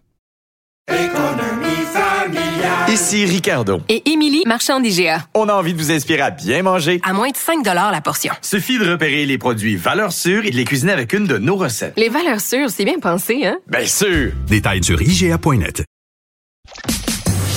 Mario Dumont et Vincent Dessureau. Joignez-vous à la discussion. Appelez ou textez le 187 Cube Radio 1877 827 2346. Vous avez 24 minutes dans une journée. Tout savoir en 24 minutes. Pour s'informer et comprendre en 24 minutes, ici Mario Dumont, en compagnie de Vincent Dessureau, des studios de Cube Radio, la station d'affaires publique de Québecor. Voici Tout savoir en 24 minutes. Tout savoir en 24 minutes. C'est encore l'invasion euh, de l'Ukraine qui retient l'attention un peu partout dans le monde euh, aujourd'hui. Pour faire un état de la situation, euh, ben, les bombardements se sont poursuivis dans plusieurs villes encore aujourd'hui en Ukraine. Fait à noter, selon les Américains, selon le ministère américain de la Défense, qui bon parlait des journalistes aujourd'hui, il y aurait un nouveau, une nouvelle colonne russe de véhicules militaires qui serait en route vers la capitale Kiev et qui arriverait par le nord-est. On a vu là le fameux convoi, la colonne qui est coincée depuis plusieurs jours maintenant. Euh, elle n'a pas bougé. Et on semble pas être beaucoup dans l'hypothèse que c'est elle qui va se remettre en mouvement par magie puis qui va devenir l'offensive sur, sur Kiev. Non, et on semble avoir beaucoup de difficultés à ravitailler. Alors, est-ce que ça, ça- ça va rester coincé là pour encore plusieurs jours? C'est fort probable. Alors, est-ce que les Russes sont en train de tenter une nouvelle percée un peu plus au nord-est dans ce cas-là? C'est du moins ce que les Américains croient. On dit que ce convoi sera à 60 km de la ville présentement. Euh, on n'est pas en mesure de donner le nombre exact de véhicules et son importance. Euh, mais selon le Pentagone, les Russes sont frustrés en ce moment de leur progression en provenance du nord. Alors, ils tentent une nouvelle approche, de s'approcher davantage. Euh, il y a également une vingtaine de kilomètres de la... En fait, ça, c'est le groupe qui est coincé. Il y a une autre ligne qui est bloquée à Tchernihiv, là, 150 kilomètres de la capitale. Alors, bref, il y a trois lignes qui se dirigent vers la capitale. Deux sont coincées. Là, on en fait une troisième pour tenter de, d'encercler la capitale, ce qui semble être très difficile pour l'instant. Surtout que euh, la météo va compliquer les choses. On surveille dans les prochains jours ce que les euh, Ukrainiens appellent la Rasputitsa. C'est la saison de la boue. Saison de la boîte, l'équivalent pour nous de la saison du nid de poule. Ou de Euh, la swamp. Ou de la swamp. euh, c'est ce qui, ce qui pourrait quand même être un véritable casse-tête Parce que le pour sol, le sol gèle, comme, comme chez nous, le sol gèle pendant quelques mois. Et là, tu peux rouler dessus sur du solide. Ouais, et là, euh, tout ça est en train de fondre. C'est le printemps comme chez nous. Et euh, ça devient carrément euh, impraticable. Même pour des véhicules militaires, c'est une espèce de boue collante euh, et les véhicules ne peuvent plus circuler. De sorte que les Russes seraient vraiment coincés. Ils l'étaient déjà pas mal, mais coincés sur les routes principales, ce qui te rend beaucoup plus vulnérable que de pouvoir circuler. Il y a quelques semaines, toutes les surfaces étaient gelées. Les chars d'assaut auraient pu rentrer vers la capitale très facilement. Ce n'est plus le cas et ce ne sera pas le cas pour un bon bout de temps. On dit même que les troupes de Napoléon euh, avaient fait cette expérience-là lors de leur retraite de la Russie en 1812. Ils avaient été rattrapés par l'hiver à ce moment-là. Deuxième guerre mondiale, Adolf Hitler avait retardé sa grande offensive qui a, qui a raté finalement là, de prendre Moscou à l'hiver 1941. Alors, euh, et le, le- le- la contre-attaque des Russes avait été retardée aussi par la même saison. Alors, on voit que dans l'histoire militaire du secteur, cette fameuse saison de la boue, là, c'est important et on y entre et ça risque d'être un casse-tête de plus pour, euh, pour Vladimir Poutine. Il y aura, et ce sera surveillé dans les prochaines heures, une nouvelle trêve humanitaire promise par l'armée russe. On sait à quel point euh, ils n'ont pas respecter totalement ce type de trêve jusqu'à maintenant. Mais la Russie a annoncé un cessez-le-feu à partir de demain 10 heures heure de Moscou euh, pour établir des couloirs humanitaires. Alors là, on envoie une proposition à l'Ukraine et on attend avant minuit ce soir euh, les détails sur les couloirs humanitaires qui seront à réserver. Ensuite, on pourrait évacuer des civils de certaines villes, mais on sait à certains endroits, ils ont été pris pour cible. Dans plusieurs autres, ils sont complètement coincés. Euh, ou d'autres, on invitait les réfugiés, on sait, à se rendre carrément en Russie, là, qui, ce qui- ce qui était euh, inacceptable pour plusieurs Ukrainiens. Alors, euh, c'est la situation en ce moment. Euh, le président Zelensky, de son côté, aujourd'hui, parlait à- au Parlement britannique dans le but de les convaincre ben, d'aider davantage l'Ukraine. Il a dit qu'il allait se battre jusqu'au bout. Il y a un discours qui a On été... lui a donné toute une audience, les deux chambres, euh, la chambre, Oui. le, le Sénat qui est là-bas, la Chambre des Lords, les deux chambres réunies, une grosse... Tout le monde était là. Tout le monde, semble-t-il, et on le voyait sur les images, très attentif. Il y a eu une ovation ensuite très longue de, de Zelensky. Euh, on sait que, bon, il a dit, nous n'avons pas dormi depuis le début de, de l'invasion russe. Nous nous sommes tous battus pour notre pays, pour notre armée. Il a fait référence au, euh, à un discours important de Winston Churchill au moment où les Britanniques avaient quitté la France là, par, par Dunkirk. Euh, et il avait, ça c'était en juin 1940, dit bon, à peu près les mêmes mots. nous nous battrons jusqu'au bout en mer, dans les airs. Nous continuerons à nous battre pour notre terre, coûte que coûte, dans les forêts, forêts, dans les champs, sur les rives, dans les rues. Alors, il, repris, il a repris les mots de Winston Churchill, quand même habile aussi face aux, euh, Ben oui. aux, aux Britanniques, euh, qui sont assurément, euh, bon, euh, très émus de tout ça, demandant d'augmenter les sanctions, demandant de protéger le ciel de son pays et de reconnaître la Russie comme un État terroriste. Boris Johnson, le premier ministre, a répondu, disant jamais auparavant, au cours de tous nos siècles de démocratie parlementaire, la Chambre n'avait écouté une telle allocution, que ça avait touché tout le monde au cœur et que toutes les méthodes allaient être euh, mises en place pour pouvoir euh, empêcher Vladimir Poutine de réussir. Alors, c'est la situation en ce moment. Justin Trudeau, euh, de son côté, était, euh, était en, est en Europe. Aujourd'hui, il était du côté de la Lettonie. Euh, pour euh, parler de la situation avec l'OTAN, entre autres. On sait qu'il est dans un voyage en Europe, a été justement au Royaume-Uni, sera en Allemagne demain. Aujourd'hui, donc, on parlait avec, entre autres, le secrétaire général de l'OTAN et euh, le premier ministre espagnol, Pedro Sanchez, pour parler de la situation et, entre autres, annoncer euh, qu'on renouvelait en avance l'opération euh, Réassurance, qui est un engagement là, du Canada à l'OTAN sur le front est de l'Europe. Donc, une veille, euh, force de dissuasion contre la Russie. C'est un geste symbolique parce qu'il restait un an à la mission techniquement. Un peu comme un joueur de hockey que tu veux vraiment garder. Tu n'attends pas la fin de son contrat avant d'y en offrir un autre. Mais là, le Canada n'a pas attendu la fin de sa mission avant de se réengager pour encore un autre quatre ans, si me Exact, ça devait être euh, euh, renouvelé en 2023. Donc, on le fait maintenant, signe que euh, ben, les dépenses militaires, l'investissement dans le temps va se poursuivre. Je vais le faire entendre d'ailleurs Justin Trudeau questionner sur euh, la, la participation du Canada dans l'OTAN. Nous allons euh, toujours chercher à contribuer plus pour l'OTAN. On pense, je pense qu'on voit à quel point c'est important d'être présent pour défendre nos démocraties, mais évidemment, euh, les appuis qu'on envoie immédiatement en Ukraine, incluant euh, des, des armes, des armements, euh, sont utiles non seulement pour défendre l'Ukraine dans l'immédiat, mais sont en train de se battre pour défendre nos démocraties à travers le monde. Et euh, Justin Trudeau est allé visiter certains militaires canadiens qui sont déjà dans cette mission-là euh, en Lettonie et euh, rencontrait certains soldats, entre autres québécois. Notre collègue Raymond Filion, qui est sur place aujourd'hui, a rencontré certains d'entre eux et leur a demandé euh, est-ce que leurs familles en ce moment sont inquiètes de leur sort? Parce qu'eux sont tout prêts à. Eux sont vraiment près de la frontière russe. On là. sait si les Russes décident de mettre un pied dans les pays baltes, ben, ce serait les ils se retrouveraient au combat très rapidement euh, nos, euh, nos Canadiens là-bas. On peut écouter ce qu'ils avaient à dire à notre collègue Raymond. Personnellement, ma famille est, correcte avec ça. J'ai expliqué euh, que ça faisait partie du travail. là. Fait qu'ils sont pas, sont pas inquiets pour nous. Puis, euh, quand on est dans les forces, le risque zéro n'existe pas vraiment non plus. On est toujours porté à être déployé. euh, Fait que les familles, en général, sont assez bien préparées à ça. C'est sûr qu'il y a certains questionnements qui, qui en viennent, des petits textos, Tu sais, ça change un peu la situation. C'est-tu euh, correct? Mais tu pour notre niveau, à nous, ici en ce moment, il n'y a pas eu vraiment de changement pour, on va dire, pour notre section, au plus bas niveau. C'est sûr qu'on rassure un peu nos proches que tout est correct et que pour l'instant, ça bouge pas. Là. Ouais, mais pour comprendre la situation des pays baltes, peut-être- si les gens à la maison, vous avez un ordinateur devant vous, ouvrez-vous une carte, là. Puis regardez où sont situés le l'Estonie, euh, la Lettonie et la Lituanie, dans cet ordre-là qui sont placés du nord au sud. Euh, t'es à peu près à 100 km, 150 km de, Saint-Pétersbourg. T'es vraiment collé sur la Russie. Mais t'es quand même isolé du reste de l'Europe. Ça touche à la Pologne par le bout, là, par l'extrême nord-est. Puis là, il y a un port dont le nom ne reste jamais dans la tête, mais il y a un port militaire russe qui est en arrière. Les Russes se sont gardés une base sur la mer Baltique, qui est en arrière de la, de la Lettonie, je pense. Donc, euh, tu sais, ils sont pognés là, tout seuls dans C'est leur... Kaliningrad ou... C'est ça, Ouais, exactement. ça. Donc, tu peux pas être plus isolé dans ton coin. Puis là, revoyez la même carte, mais imaginez que l'Ukraine est tombée aux mains des Russes. L'Ukraine qui est au sud. Là, t'as le Bélarus, qu'on considère même plus comme un pays, qu'on considère quasiment maintenant comme une extension de la Russie. T'as le Bélarus, t'as l'Ukraine, puis eux autres sont plantés là, en haut, au nord, euh, sur le bord de la mer Baltique. Euh, de magnifiques pays, là, des, des pays de, de rêve, des pays d'histoire, et euh, qui font partie de l'OTAN. Et je pense que dans la mission, le rôle que M. Trudeau a voulu jouer aujourd'hui, je pense qu'il y a une notion pédagogique. Euh, C'est une discussion qu'on avait ce matin, puis Philippe Vincent Foisy faisait valoir ce point-là.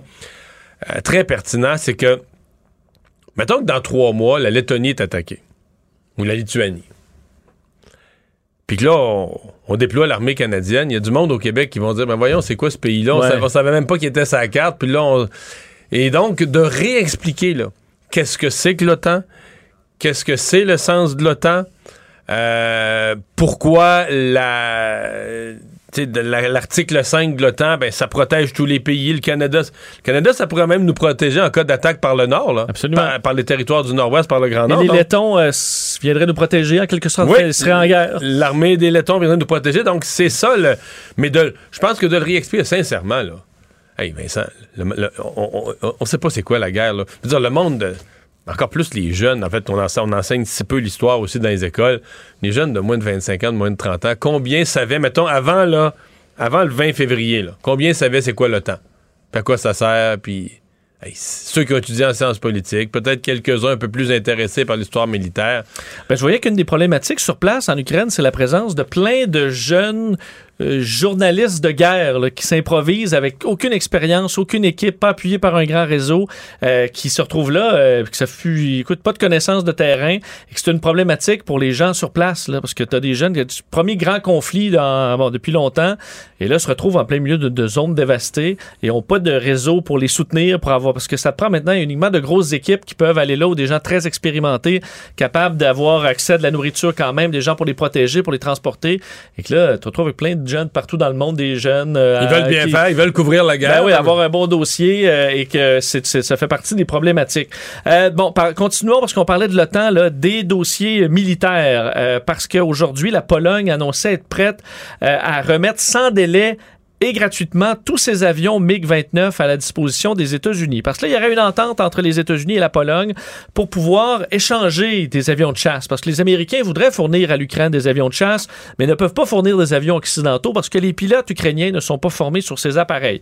Euh, les Polonais ont des MiG-29, entre autres, et pourraient donc... Et ça, les pilotes ukrainiens connaissent ça. peuvent les piloter. Alors, on transférait les MiG-29 à la base de Ramstein en Allemagne pour les donner aux États-Unis contre l'engagement que les États-Unis vont leur remettre des avions similaires, de force similaires. On peut penser à des F-16 ou des F-18. Euh, donc, on donne des avions de conception soviétique. La Pologne dit à tous les autres pays qui ont ces appareils-là de faire la même chose. Alors, de les Mais c'est euh, qui? Moi, j'ai vu la Roumanie. En as-tu d'autres? Il n'y a Euh, pas, pas tant de monde que si ça qui ont des MiG. La Hongrie euh, aurait des MiG. bonne question.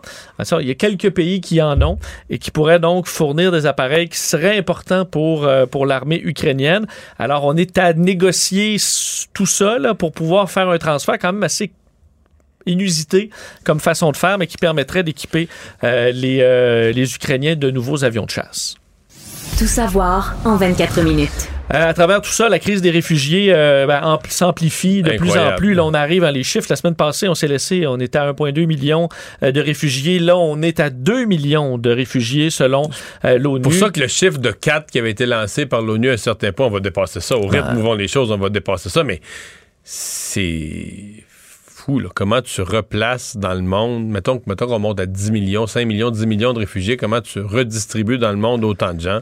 Ce sera tout un défi. Euh, D'ailleurs, on remerciait chez du côté de l'ONU euh, les, euh, les pays qui en reçoivent énormément, la Pologne, Moldavie, Roumanie, pour leur accueil exemplaire en ce moment, euh, semble-t-il. On dit que beaucoup, là, pour l'instant, ça va assez bien parce que la plupart qui rentrent ont des connexions un peu partout, quelque part en, en Europe, et sont capables d'être, de s'en aller dans ces familles-là. Mais on dit, avec la guerre qui continue, il y aura de plus en plus de gens sans ressources, sans connexion, et ça, ce sera un problème un peu, beaucoup plus difficile là, à il, parle gérer. même, il parle même d'établir des écoles temporaires là, en Pologne, euh, dans les zones qui accueillent des réfugiés. Parce qu'on voit l'arrivée euh, de façon importante. Pour vous donner une idée, là, la guerre des Balkans en Bosnie, au Kosovo, dans les années 90, c'était quand même important. J'avais eu même, moi, dans, mon, dans ma classe, là, au primaire, euh, de, de jeunes bosniaques qui fuyaient la guerre. la- fuyaient la guerre. C'était en réfugiés là, 2 à 3 millions, mais sur 8 ans.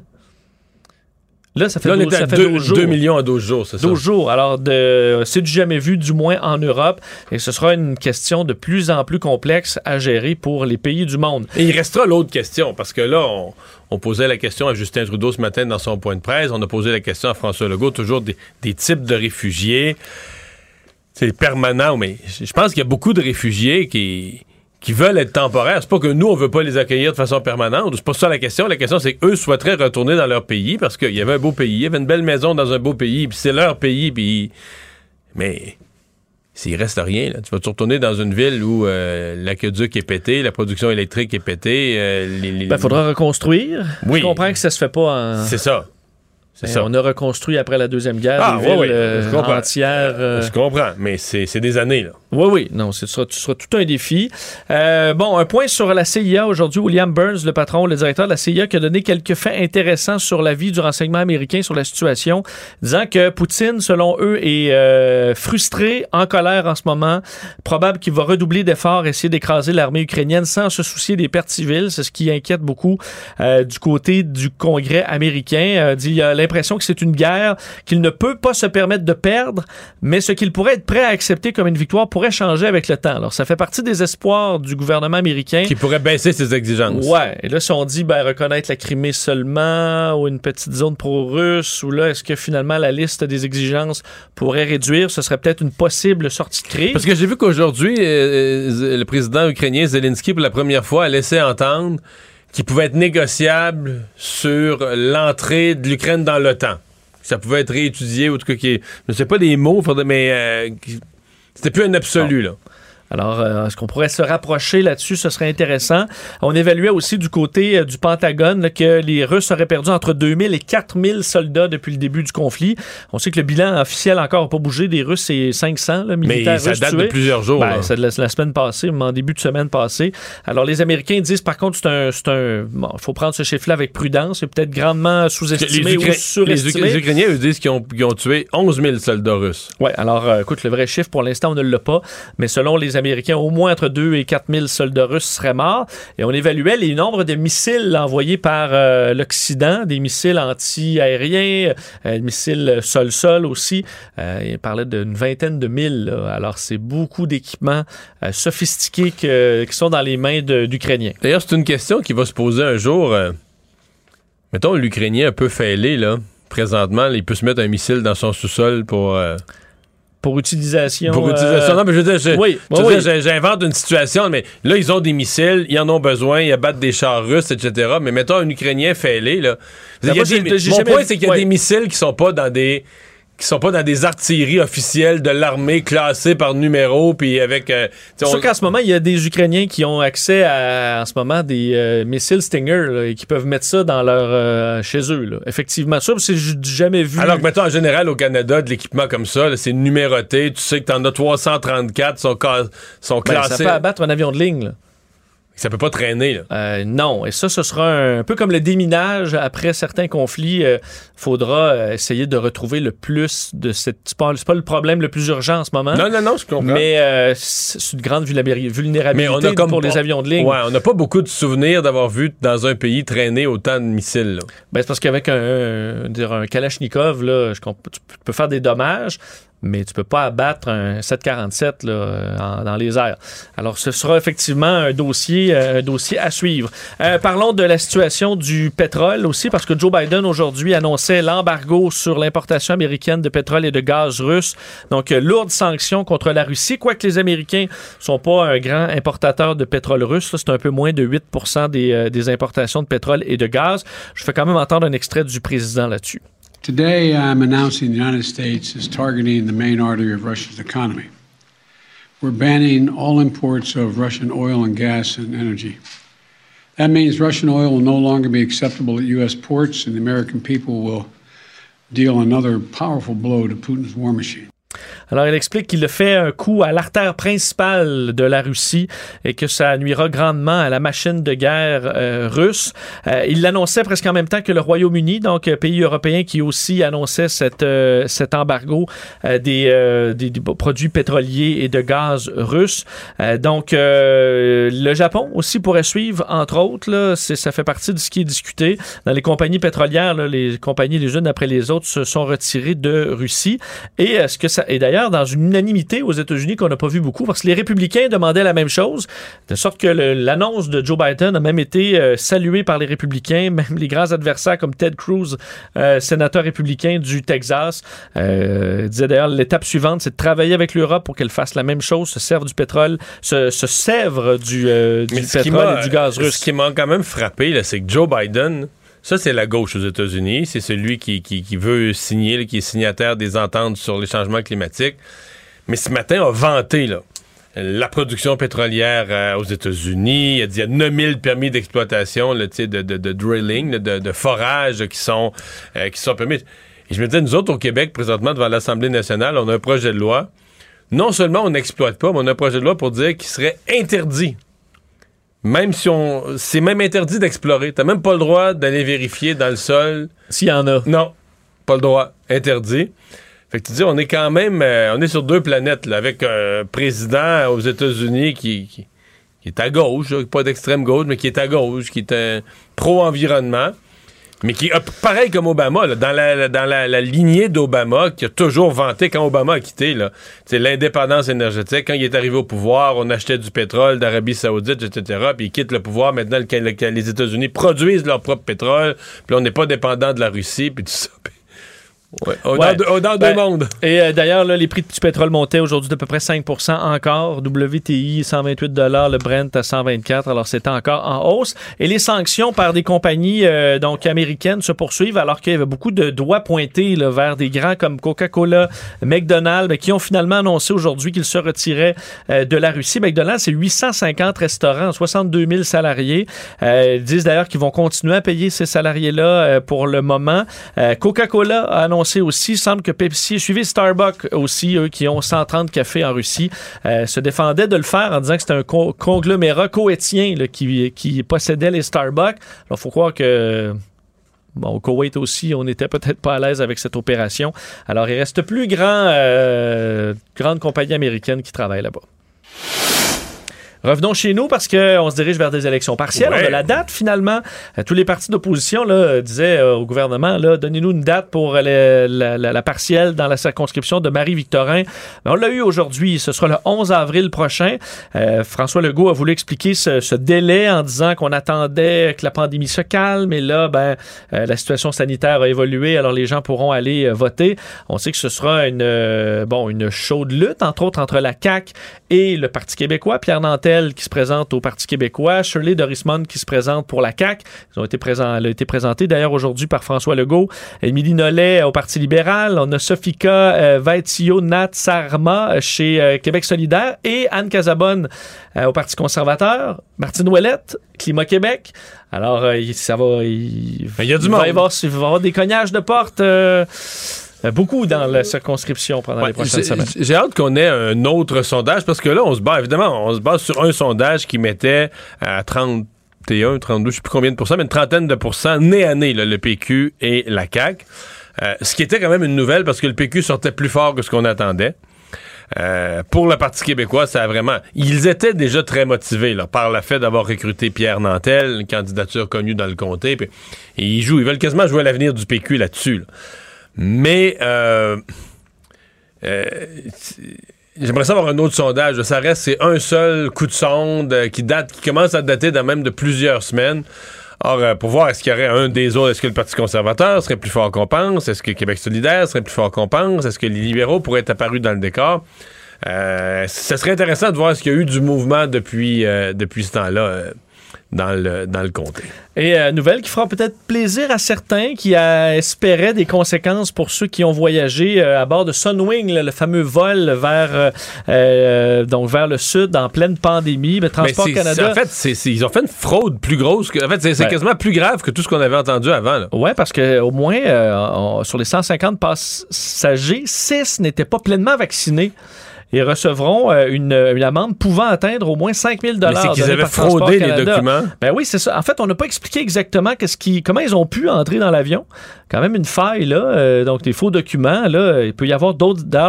Euh, l'amende, c'est c'est la Ça, base. Il pourrait y avoir d'autres choses après. Mais s'ils ont falsifié, par exemple, un passeport vaccinal, ce que certains ont fait, le gouvernement du Québec a donné, avait dit qu'il allait être beaucoup plus sévère. C'est plus que des amendes de, de quelques mille. là. Euh, c'est des dossiers criminels. euh, donc, euh, Donc ça, c'est la partie Transport Canada. D'ailleurs, c'est pas terminé, mais on voit que le dossier se poursuit, qu'il y a des enquêtes qui se font. Alors, au moins six d'entre eux ont reçu des amendes allant au moins jusqu'à 5 000 pour ça. Mais il y aura peut-être d'autres violations aussi, alors qu'on regarde s'il y a eu, bon, si on a contrevenu à la loi sur l'aéronautique, les règlements exigences en matière de sécuri- sécurité aérienne et compagnie. Alors, c'est c'est pas terminé. Et je termine avec le contrat du chantier Davy. Peut-être bonne nouvelle pour les gens de Lévis, le gouvernement du Canada qui va dépenser 14 millions de dollars pour aller réparer le, le Louis Saint-Laurent, donc un fameux brise-glace qui était euh, qu'on avait bien besoin. Il faut tirer sa vie en attendant la mise à niveau d'un nouveau navire. Alors, euh, contrat qui permettra de maintenir environ une cinquantaine d'emplois au Mais là, chantier euh, Lévis. oui, mais à mon avis, il faudra investir dans des brise-glaces puis des bateaux sérieux pour aller patrouiller le Nord. là. Le comportement de Poutine amène beaucoup d'inquiétudes sur le fait que le Canada ne s'occupe pas correctement de sa de sa frontière nord, difficile à- difficile d'accès, faut bien le dire. là. Oui, mais Ben, de moins en moins, parce que ça Ouais. fond aussi dans ce secteur-là, mais la question des brise-glaces, ça a l'air compliqué. Résumer l'actualité en 24 minutes, c'est mission accomplie. Écoutez Antoine Joubert à l'animation du balado Le Guide de l'Auto, la référence de l'industrie automobile. Disponible sur l'application et le site cubradio.ca. Carfax Canada est fier de rouler aux côtés du balado Le Guide de l'Auto. Évitez les problèmes coûteux avec un rapport d'historique de véhicules de Carfax Canada. Visitez carfax.ca. La Banque Q est reconnue pour faire valoir vos avoirs sans vous les prendre. Mais quand vous pensez à votre premier compte bancaire, tu sais, dans le temps à l'école, là, vous faisiez vos dépôts avec vos scènes dans la petite enveloppe. là. Hmm, C'était bien beau. Mais avec le temps, à ce compte-là vous a coûté des milliers de dollars en frais, puis vous ne faites pas une scène d'intérêt. Avec la Banque Q, vous obtenez des intérêts élevés et aucun frais sur vos services bancaires courants. Autrement dit, ça fait pas mal plus de scènes dans votre enveloppe, ça. Banque Q. Faites valoir vos avoirs. Visitez banqueq.ca pour en savoir plus. Ici Ricardo. Et Émilie, marchand d'IGA. On a envie de vous inspirer à bien manger. À moins de 5 la portion. Suffit de repérer les produits valeurs sûres et de les cuisiner avec une de nos recettes. Les valeurs sûres, c'est bien pensé, hein? Bien sûr! Détails sur IGA.net. Mario Dumont. Il analyse l'actualité et sépare les faits des rumeurs. Il n'a qu'une seule parole, celle que vous entendez. Cube Radio. Emmanuel Latraverse. J'ai pas de problème philosophique avec ça. Mario Dumont. Est-ce que je peux me permettre une autre réflexion? La rencontre. Ça passe comme une lettre à la poste. Il se retrouve à enfoncer des portes ouvertes. là. La rencontre Latraverse Dumont. Emmanuel à travers se joint Mario Dumont et moi. Bonjour Emmanuel. Bonjour. Alors aujourd'hui, le président ukrainien, euh, donc Vladimir Zelensky, qui a parlé au Parlement britannique et à vous dire, on voyait les images, euh, les parlementaires, euh, ils parlaient pas, là, ils l'écoutaient, euh, ils l'ont applaudi longuement après son discours. Il a fait référence euh, à Winston Churchill, donc il est allé chercher vraiment la fibre patriotique des Britanniques, expliquant qu'il allait, qu'il allait combattre les Russes partout et qu'il n'allait pas, euh, qu'il n'allait pas lâcher. Euh, mais au-delà des ovations, est-ce que ça est-ce que ça peut changer quelque chose, les discours de- du président Zelensky? Ben, ça, ça maintient la pression sur l'Occident. Je pense que c'était très habile de la part de Zelensky de faire le discours qu'il a fait aujourd'hui parce que essentiellement, qu'est-ce qu'il a pris? Il a pris les plus grands discours de Churchill pendant la guerre. C'est We will never surrender. Nous allons nous battre dans les airs, sur les mers, sur les côtes, c'est euh, jusqu'à la fin. C'est- Et c'était pour à son compte. Hein? Alors, mais la morale de l'histoire, c'est quand même que le but, c'était de rappeler aux Britanniques que l'Angleterre n'a pas pu résister à l'Allemagne nazie sans l'aide massive des États-Unis. Et les Alliés n'ont pas gagné la guerre contre l'Allemagne sans l'entrée en guerre des États-Unis. C'est ça la Deuxième Guerre mondiale. Alors, Et finalement des Russes, de Staline. Parce que sans ça, sans ça, je sais pas ce qui s'est arrivé. Alors, c'est c'est très c'est très habile de, de rappeler à tous que tu peux pas s'attendre à ce que l'Ukraine résiste encore longtemps, mais en même temps, le problème, c'est que ça oui, ça confronte les alliés de l'Ukraine à une part de l'hypocrisie de leur discours de dire nous serons là pour vous jusqu'au bout, mais on va pas faire on va pas prendre les, les plus grands risques pour vous défendre. Euh, et c'est, je pense que ça permet de mettre en exergue l'espèce de dilemme moral euh, quasi insupportable auquel euh, les pays occidentaux sont confrontés. C'est que oui, on va l'aider l'Ukraine, mais sans risquer la guerre avec la Russie. Donc, c'est une aide qui demeure limitée objectivement, à moins que quelqu'un finisse par avoir un grand moment de créativité, là, mais on n'en est pas rendu là. là. Et malgré euh, l'émotion, euh, les applaudissements nourris, l'ovation debout du Parlement britannique, la position britannique est la même euh, en soirée qu'elle l'était ce matin. là. Sur le fond de cette question-là qu'on veut pas franchir, qu'on veut pas que les pays de l'OTAN arrivent en guerre contre la Russie. C'est ça le... C'est ça le drame pour l'Ukraine. Ben, c'est le drame pour, pour, pour l'Ukraine. Puis on l'a vu encore, M. Trudeau est en, est en Lettonie aujourd'hui. Il était aux côtés du, bon, président de la Lettonie, du premier ministre espagnol, du secrétaire général euh, de, de l'OTAN, et le message ne pouvait être plus clair. Là. Alors, finalement, on fait ce qu'on peut pour l'Ukraine, puis le gros de l'énergie est mise pour défendre l'OTAN et donc défendre l'OTAN contre une éventuelle prochaine étape de la Russie. Donc le but, c'est de convaincre la Russie de ne pas aller plus loin. Mais pour le reste, la pauvre Ukraine, elle est et elle demeure assez euh, démunie, puis elle est aussi démunie, je pense qu'il faut commencer à le dire, parce que depuis des années, il n'y a pas que le Canada, là, tous les pays de l'OTAN ont réduit leurs investissements dans leur dans leur défense euh, militaire. Donc, il y, en, en a pas tant que ça, là, des, des armes, des munitions, des missiles euh, qui traînent dans des hangars à envoyer en Ukraine pour les Mais- aider. Mais qu'on s'occupe des Ukrainiens au niveau aide humanitaire et qu'on leur envoie des armes, c'est la moindre des choses parce que ce qu'on fait avec l'Ukraine, c'est quelque chose. D'un côté, on leur on participe pas à leur guerre, on leur dit débrouillez-vous avec la Russie. Mais de l'autre côté, on compte sur eux pour épuiser Poutine. Parce qu'on se dit, plus Poutine sort de cette guerre-là, appauvri, perte de soldats, perte d'équipement militaire, de la durée dans les semaines, ça prend des semaines, ça prend des mois. Donc pendant ce temps-là, les sanctions économiques démolissent son économie encore plus. Euh, plus l'Ukraine tient, plus la probabilité qu'un autre pays de l'OTAN soit attaqué diminue parce que là Poutine va sortir d'une guerre, il va avoir tellement laissé de il va tellement avoir laissé de peau sur asphalte là qu'il va dire regarde là je faut que je me guérisse avant de, de repenser faire une autre guerre, je peux plus continuer là, tu. Donc on demande à l'Ukraine de tenir le coup. On les sacrifie. on- C'est assez épouvantable là, ce qu'on fait comme, comme, comme deal avec eux, mais comme deal qu'on leur impose comme condition. Oui, puis en tout cas, si j'étais en Ukraine, je serais très en colère parce que la, la réalité, c'est qu'on a fait miroiter à l'Ukraine pendant des mois qu'on serait là à ses côtés. Et je pense que c'est une prise de conscience très cruelle en ce moment, à l'effet que il n'y en aura pas de, de no-fly zone. Euh, on va pas intervenir pour protéger l'Ukraine avec euh, une, une zone d'exclusion aérienne comme on l'a fait en, en, en Yougoslavie, etc. Donc, c'est Mais, euh, mais Emmanuel l'envoie. honnêteté, je pense, moi, à un moment donné, de nos dirigeants politiques. Tu sais, lâcher le pathos, là, pour faire preuve d'un peu de un peu de, de droiture et de cohérence euh, dans leur discours, là. Mais là, on va peut-être leur fournir des avions quand même. Ben, on voyait, Emmanuel, quand même, la, la majorité des images, on voit des appareils russes se faire abattre, hélicoptères, avions de chasse, les chars d'assaut. Ce sont avec de l'équipement envoyé par les Occidentaux en grande partie, quand même, ici, la tête chercheuse. Les Américains disaient en envoyer autour de 20 000. Euh, ça peut quand Ben, même. C'est un support qui est non négligeable. Le Canada, quand on même. a envoyé 4500 quand même missiles anti-chars, 8000 grenades. euh, Non, c'est c'est c'est beaucoup, mais c'est c'est c'est euh, c'est ce qui permet à l'Ukraine de tenir, mais à quel prix là? Je veux dire, c'est des villes entières où il n'y a plus d'eau, il n'y a plus d'électricité, il n'y a plus de chauffage.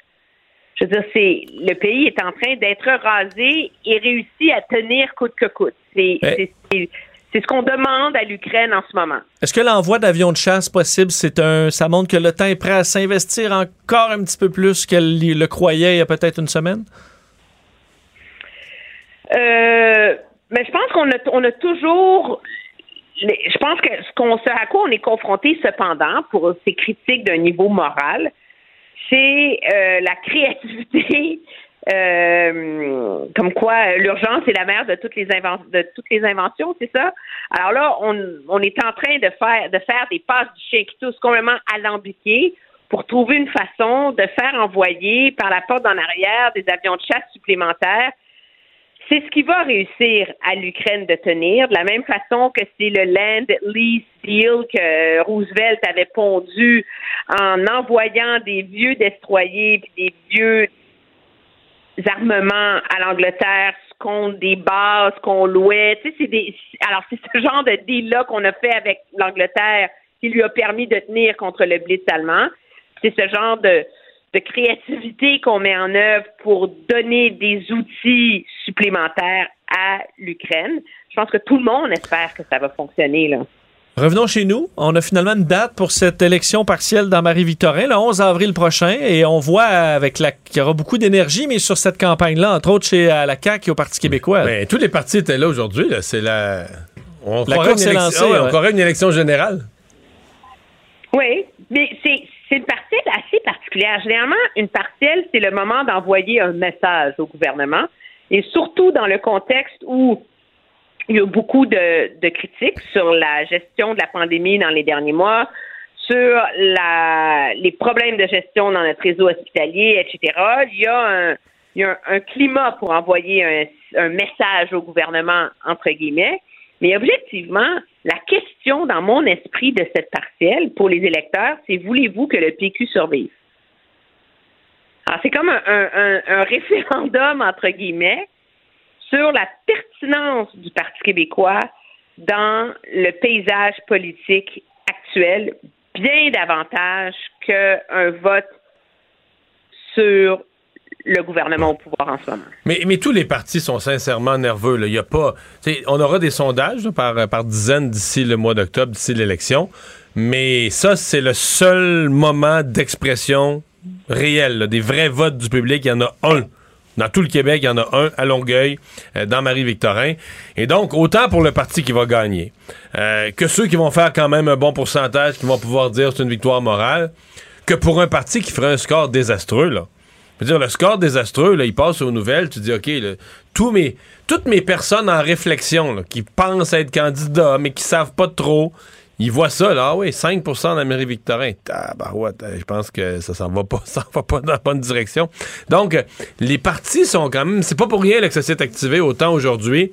C'est une élection partielle qui va être âprement discutée, disputée. D'après moi, peut-être avoir un taux de participation un peu plus élevé parce que les machines de tous les partis euh, vont aller chercher leurs électeurs, vont approcher leurs électeurs, vont les contacter personnellement, vont vouloir qu'ils aillent voter. Euh, moi, je, je m'attends à une élection partielle vraiment, vraiment, vraiment hors du commun en termes d'intensité parce que les enjeux sont gros. Puis Bon, ça, ça se revire, là. Moi, ça m'est arrivé, euh, euh, l'élection où j'ai fait le plus gros pourcentage, l'élection où on a passé à quatre, euh, quatre sièges du pouvoir.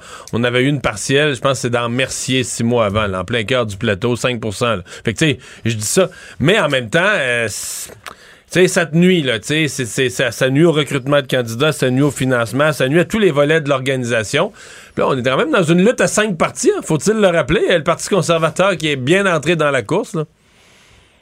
Oui, puis ça, c'est sûr que les luttes à cinq, ça, ça, ça avantage grandement euh, la coalition Avenir Québec. Je dois t'avouer que moi, qui, il y a, c'est quoi, ça fait un mois à peu près qu'on l'a présenté, la candidate de la CAQ, où initialement, je la voyais comme un, un bon pari, audacieux. Plus ça avance, plus j'ai des doutes sur si Ah, la ouais? CAQ a trouvé la bonne candidate pour cette circonscription-là. Ah ouais? Ça, J'ai l'impression au contraire, je l'ai trouvé beaucoup plus solide. Euh, je l'avais entendu dans quelques entrevues puis lors de sa candidature, puis j'avais trouvé, je me disais, mais qu'est-ce qu'ils ont comme candidate qui a pas. Puis là, euh, elle a l'air d'avoir fait ses dents. Parce qu'aujourd'hui, je l'ai trouvé très solide en point de presse. Elle avait l'air à savoir où ce que s'en allait beaucoup plus. Euh, mais ça reste une candidature risquée. Pour moi, ça reste pour la CAQ une, voltige, là, euh, une prise de risque, là. C'est-à-dire que tu présentes une candidate qui, qui a une multitude de déclarations contre toi, contre la CAQ, qui a, qui a pas l'air caquiste dans ses, dans ses prises de position passées. Mais en même temps, c'est peu d'une façon de montrer que tu élargis, ta tente, tu élargis ton spectre d'appui. Oui, puis c'est une belle façon de l'instrumentaliser alors qu'on attend la refondation du système de santé dans les prochaines semaines. Ouais. Ce sera le fer de lance de- du débat sur la santé au Québec dans les prochaines semaines. Alors qu'elle vient de, elle vient de la FIC. Euh, merci, Emmanuel. À demain. Très bien, au revoir.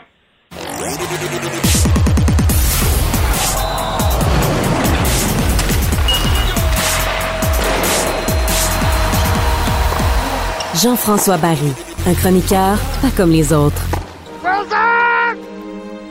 I'm sorry! Wilson! Et, et ça brasse dans la NFL, mon cher? Oui, et t'as reconnu donc le film Seul au monde avec Tom Hanks, Castaway en, en anglais. Je t'ai fait entendre ça parce que c'est de cette façon-là que les Broncos de Denver ont annoncé l'arrivée de Ah Russell oui? William, Wilson Ah, avec eux. pas vu Ouais. ça. Ouais, mais la rumeur est sortie aujourd'hui comme quoi il y avait eu une transaction.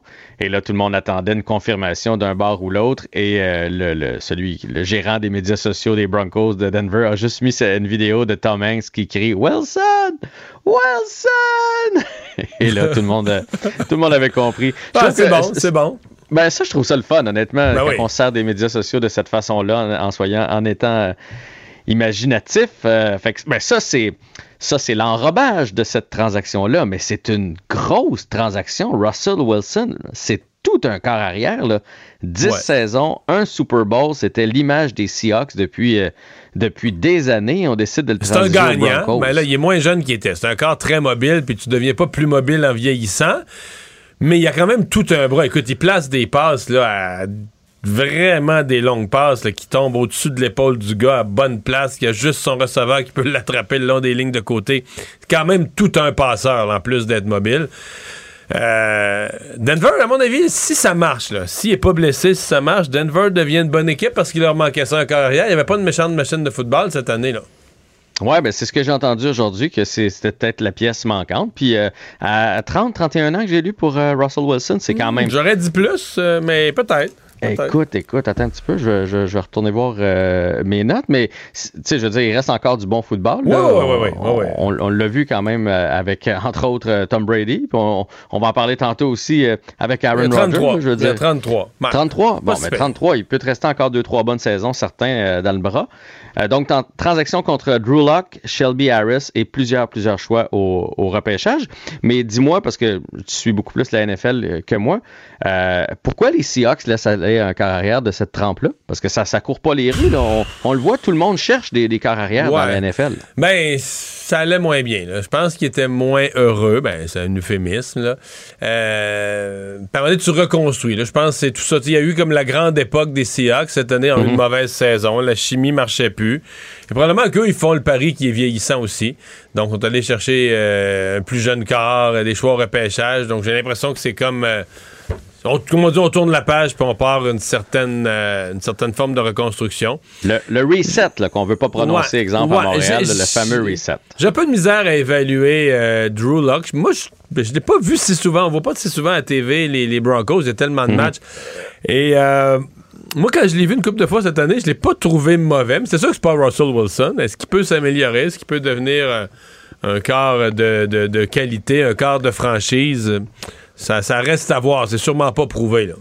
Ben, au moins, il peut tenir le fort en attendant justement qu'on qu'on fasse la reconstruction du côté des, euh, des Seahawks. Et celui qu'on pensait, le corps qu'on pensait malheureux, malheureux, malheureux comme une pierre Ouais. qui voulait s'en aller, ben là, c'est pas ça qui est arrivé.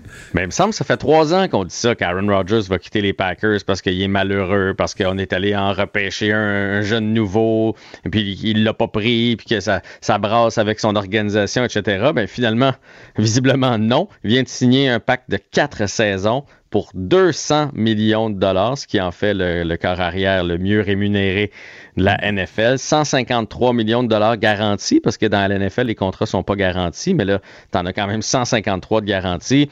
Bon, je vous rappelle, un Bon, Super là, on peut Bowl plus en- dire, avec ces chiffres-là, on peut plus dire, là, il est malheureux à Green Bay. Non, non, ben là, si, si t'es malheureux, euh, euh, entre les matchs, trouve-toi quelque chose à faire, trouve-toi une autre passion, au moins Ouais. avec ton, ton 50 millions euh, par année. Écoute, c'est le, le- le joueur le mieux payé de la NFL, puis en même temps, c'est logique, là, il vient d'aller chercher son deuxième titre de suite de joueur par excellence. Reste que lui, il a 38 ans, et là, tu le signes pour 4 ans. Euh, lui non plus, ça n'en ira pas en s'améliorant, là. Fait que c'est c'est quand même toute une signature du côté des Packers. Puis il est bizarre un peu. Là. C'est sûr qu'il était anti-vaccin. Là. Il... Mais tu sais, cette année, euh, le premier match de la saison, il bougonnait. C'est sûr que là, on s'est dit, voyons, il, il, s'est- il s'est retroussé ensuite. Là, puis il y a eu quand même une saison, écoute, euh, joueur de la... Phénoménal. C'est Ouais. phénoménal. Là. Mais on dirait que... Ses coéquipiers l'aiment. On dirait que c'est c'est difficile. Pour quand tu le regardes de l'extérieur, là, il a l'air à bougonner tout le temps. Il regarde les gars de travers. C'est dur de penser qu'il est un excellent coéquipier. C'est vraiment difficile de s'imaginer ça, mais bon. Il a l'air Fait- d'avoir une attitude de, de marne, on va se Ouais, le dire. c'est c'est les Ouais, mots, écoute, c'est le mot que j'osais pas employer. là. Il y a d'autres dossiers Mais- de carrière qui s'en viennent aussi. Ben oui, ben là, là avec euh, parce qu'il y avait des rumeurs pour, euh, pour Aaron Rodgers du côté des Broncos de Denver, puis finalement ça avait été démenti cette semaine. Mais, euh, mais là, la course est lancée pour Pittsburgh. Pittsburgh vont devoir se trouver quelqu'un pour Ben Roethlisberger et les Bucks. Mais là, ils ont Mason Rudolph, le, pour le- le- le conjoint d'Eugénie. Et tu penses qu'il peut qu'il est, qu'il est déjà prêt à prendre le. Euh, je pense pas. Parce que, parce que c'est une grosse job quand même. là. Ouais, ouais. Puis il est critiqué, là. Il est critiqué, euh, je sais pas. Il est pas mauvais. Il y a eu des bons matchs, il y en a eu des vraiment moins bons, il y en a eu des vraiment mauvais.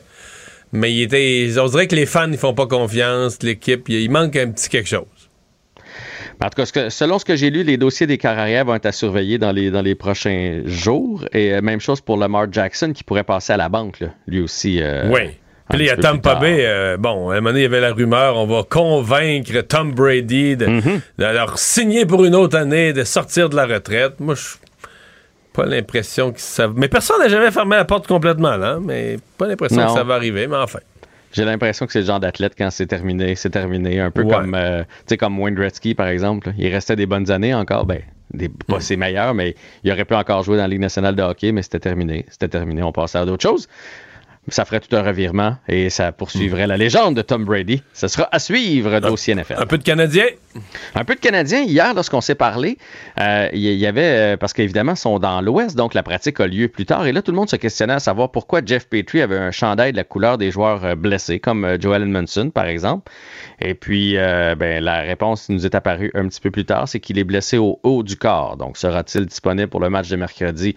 Je ne sais pas. On ne nous a pas dit non plus. Personne n'a réussi à trouver la séquence de où est-ce que ça s'est passé. Peut-être que ça s'est passé au souper des recrues. Ça, ça peut Non, arriver. j'avoue. Il a, il a glissé, Ouais, il a glissé dans la salle de bain. il a glissé dans la salle de bain.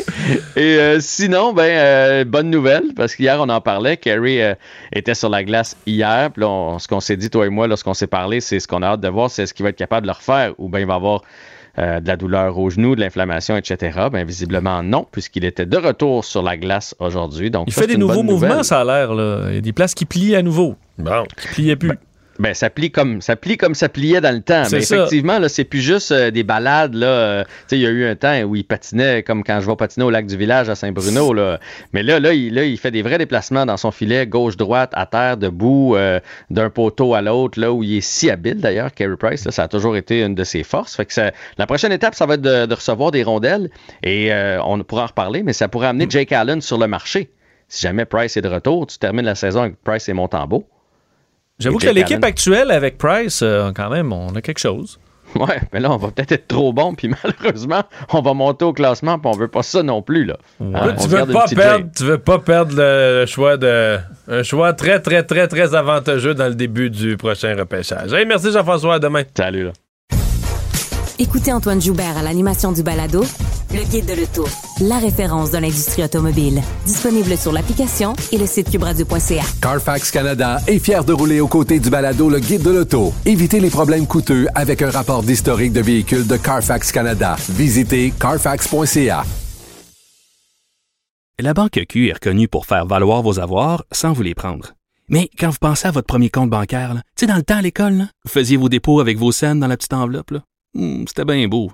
Mais avec le temps, à ce compte-là vous a coûté des milliers de dollars en frais, puis vous ne faites pas une scène d'intérêt. Avec la Banque Q, vous obtenez des intérêts élevés et aucun frais sur vos services bancaires courants. Autrement dit, ça fait pas mal plus de scènes dans votre enveloppe, ça. Banque Q. Faites valoir vos avoirs. Visitez banqueq.ca pour en savoir plus. Ici Ricardo. Et Émilie, marchand d'IGA. On a envie de vous inspirer à bien manger. À moins de 5 la portion. Suffit de repérer les produits valeurs sûres et de les cuisiner avec une de nos recettes. Les valeurs sûres, c'est bien pensé, hein? Bien sûr! Détails sur IGA.net. Le remède à la désinformation. Mario Dumont et Vincent Dessureau. Cube Radio. Cube Radio. Cube Radio. En direct à LCN.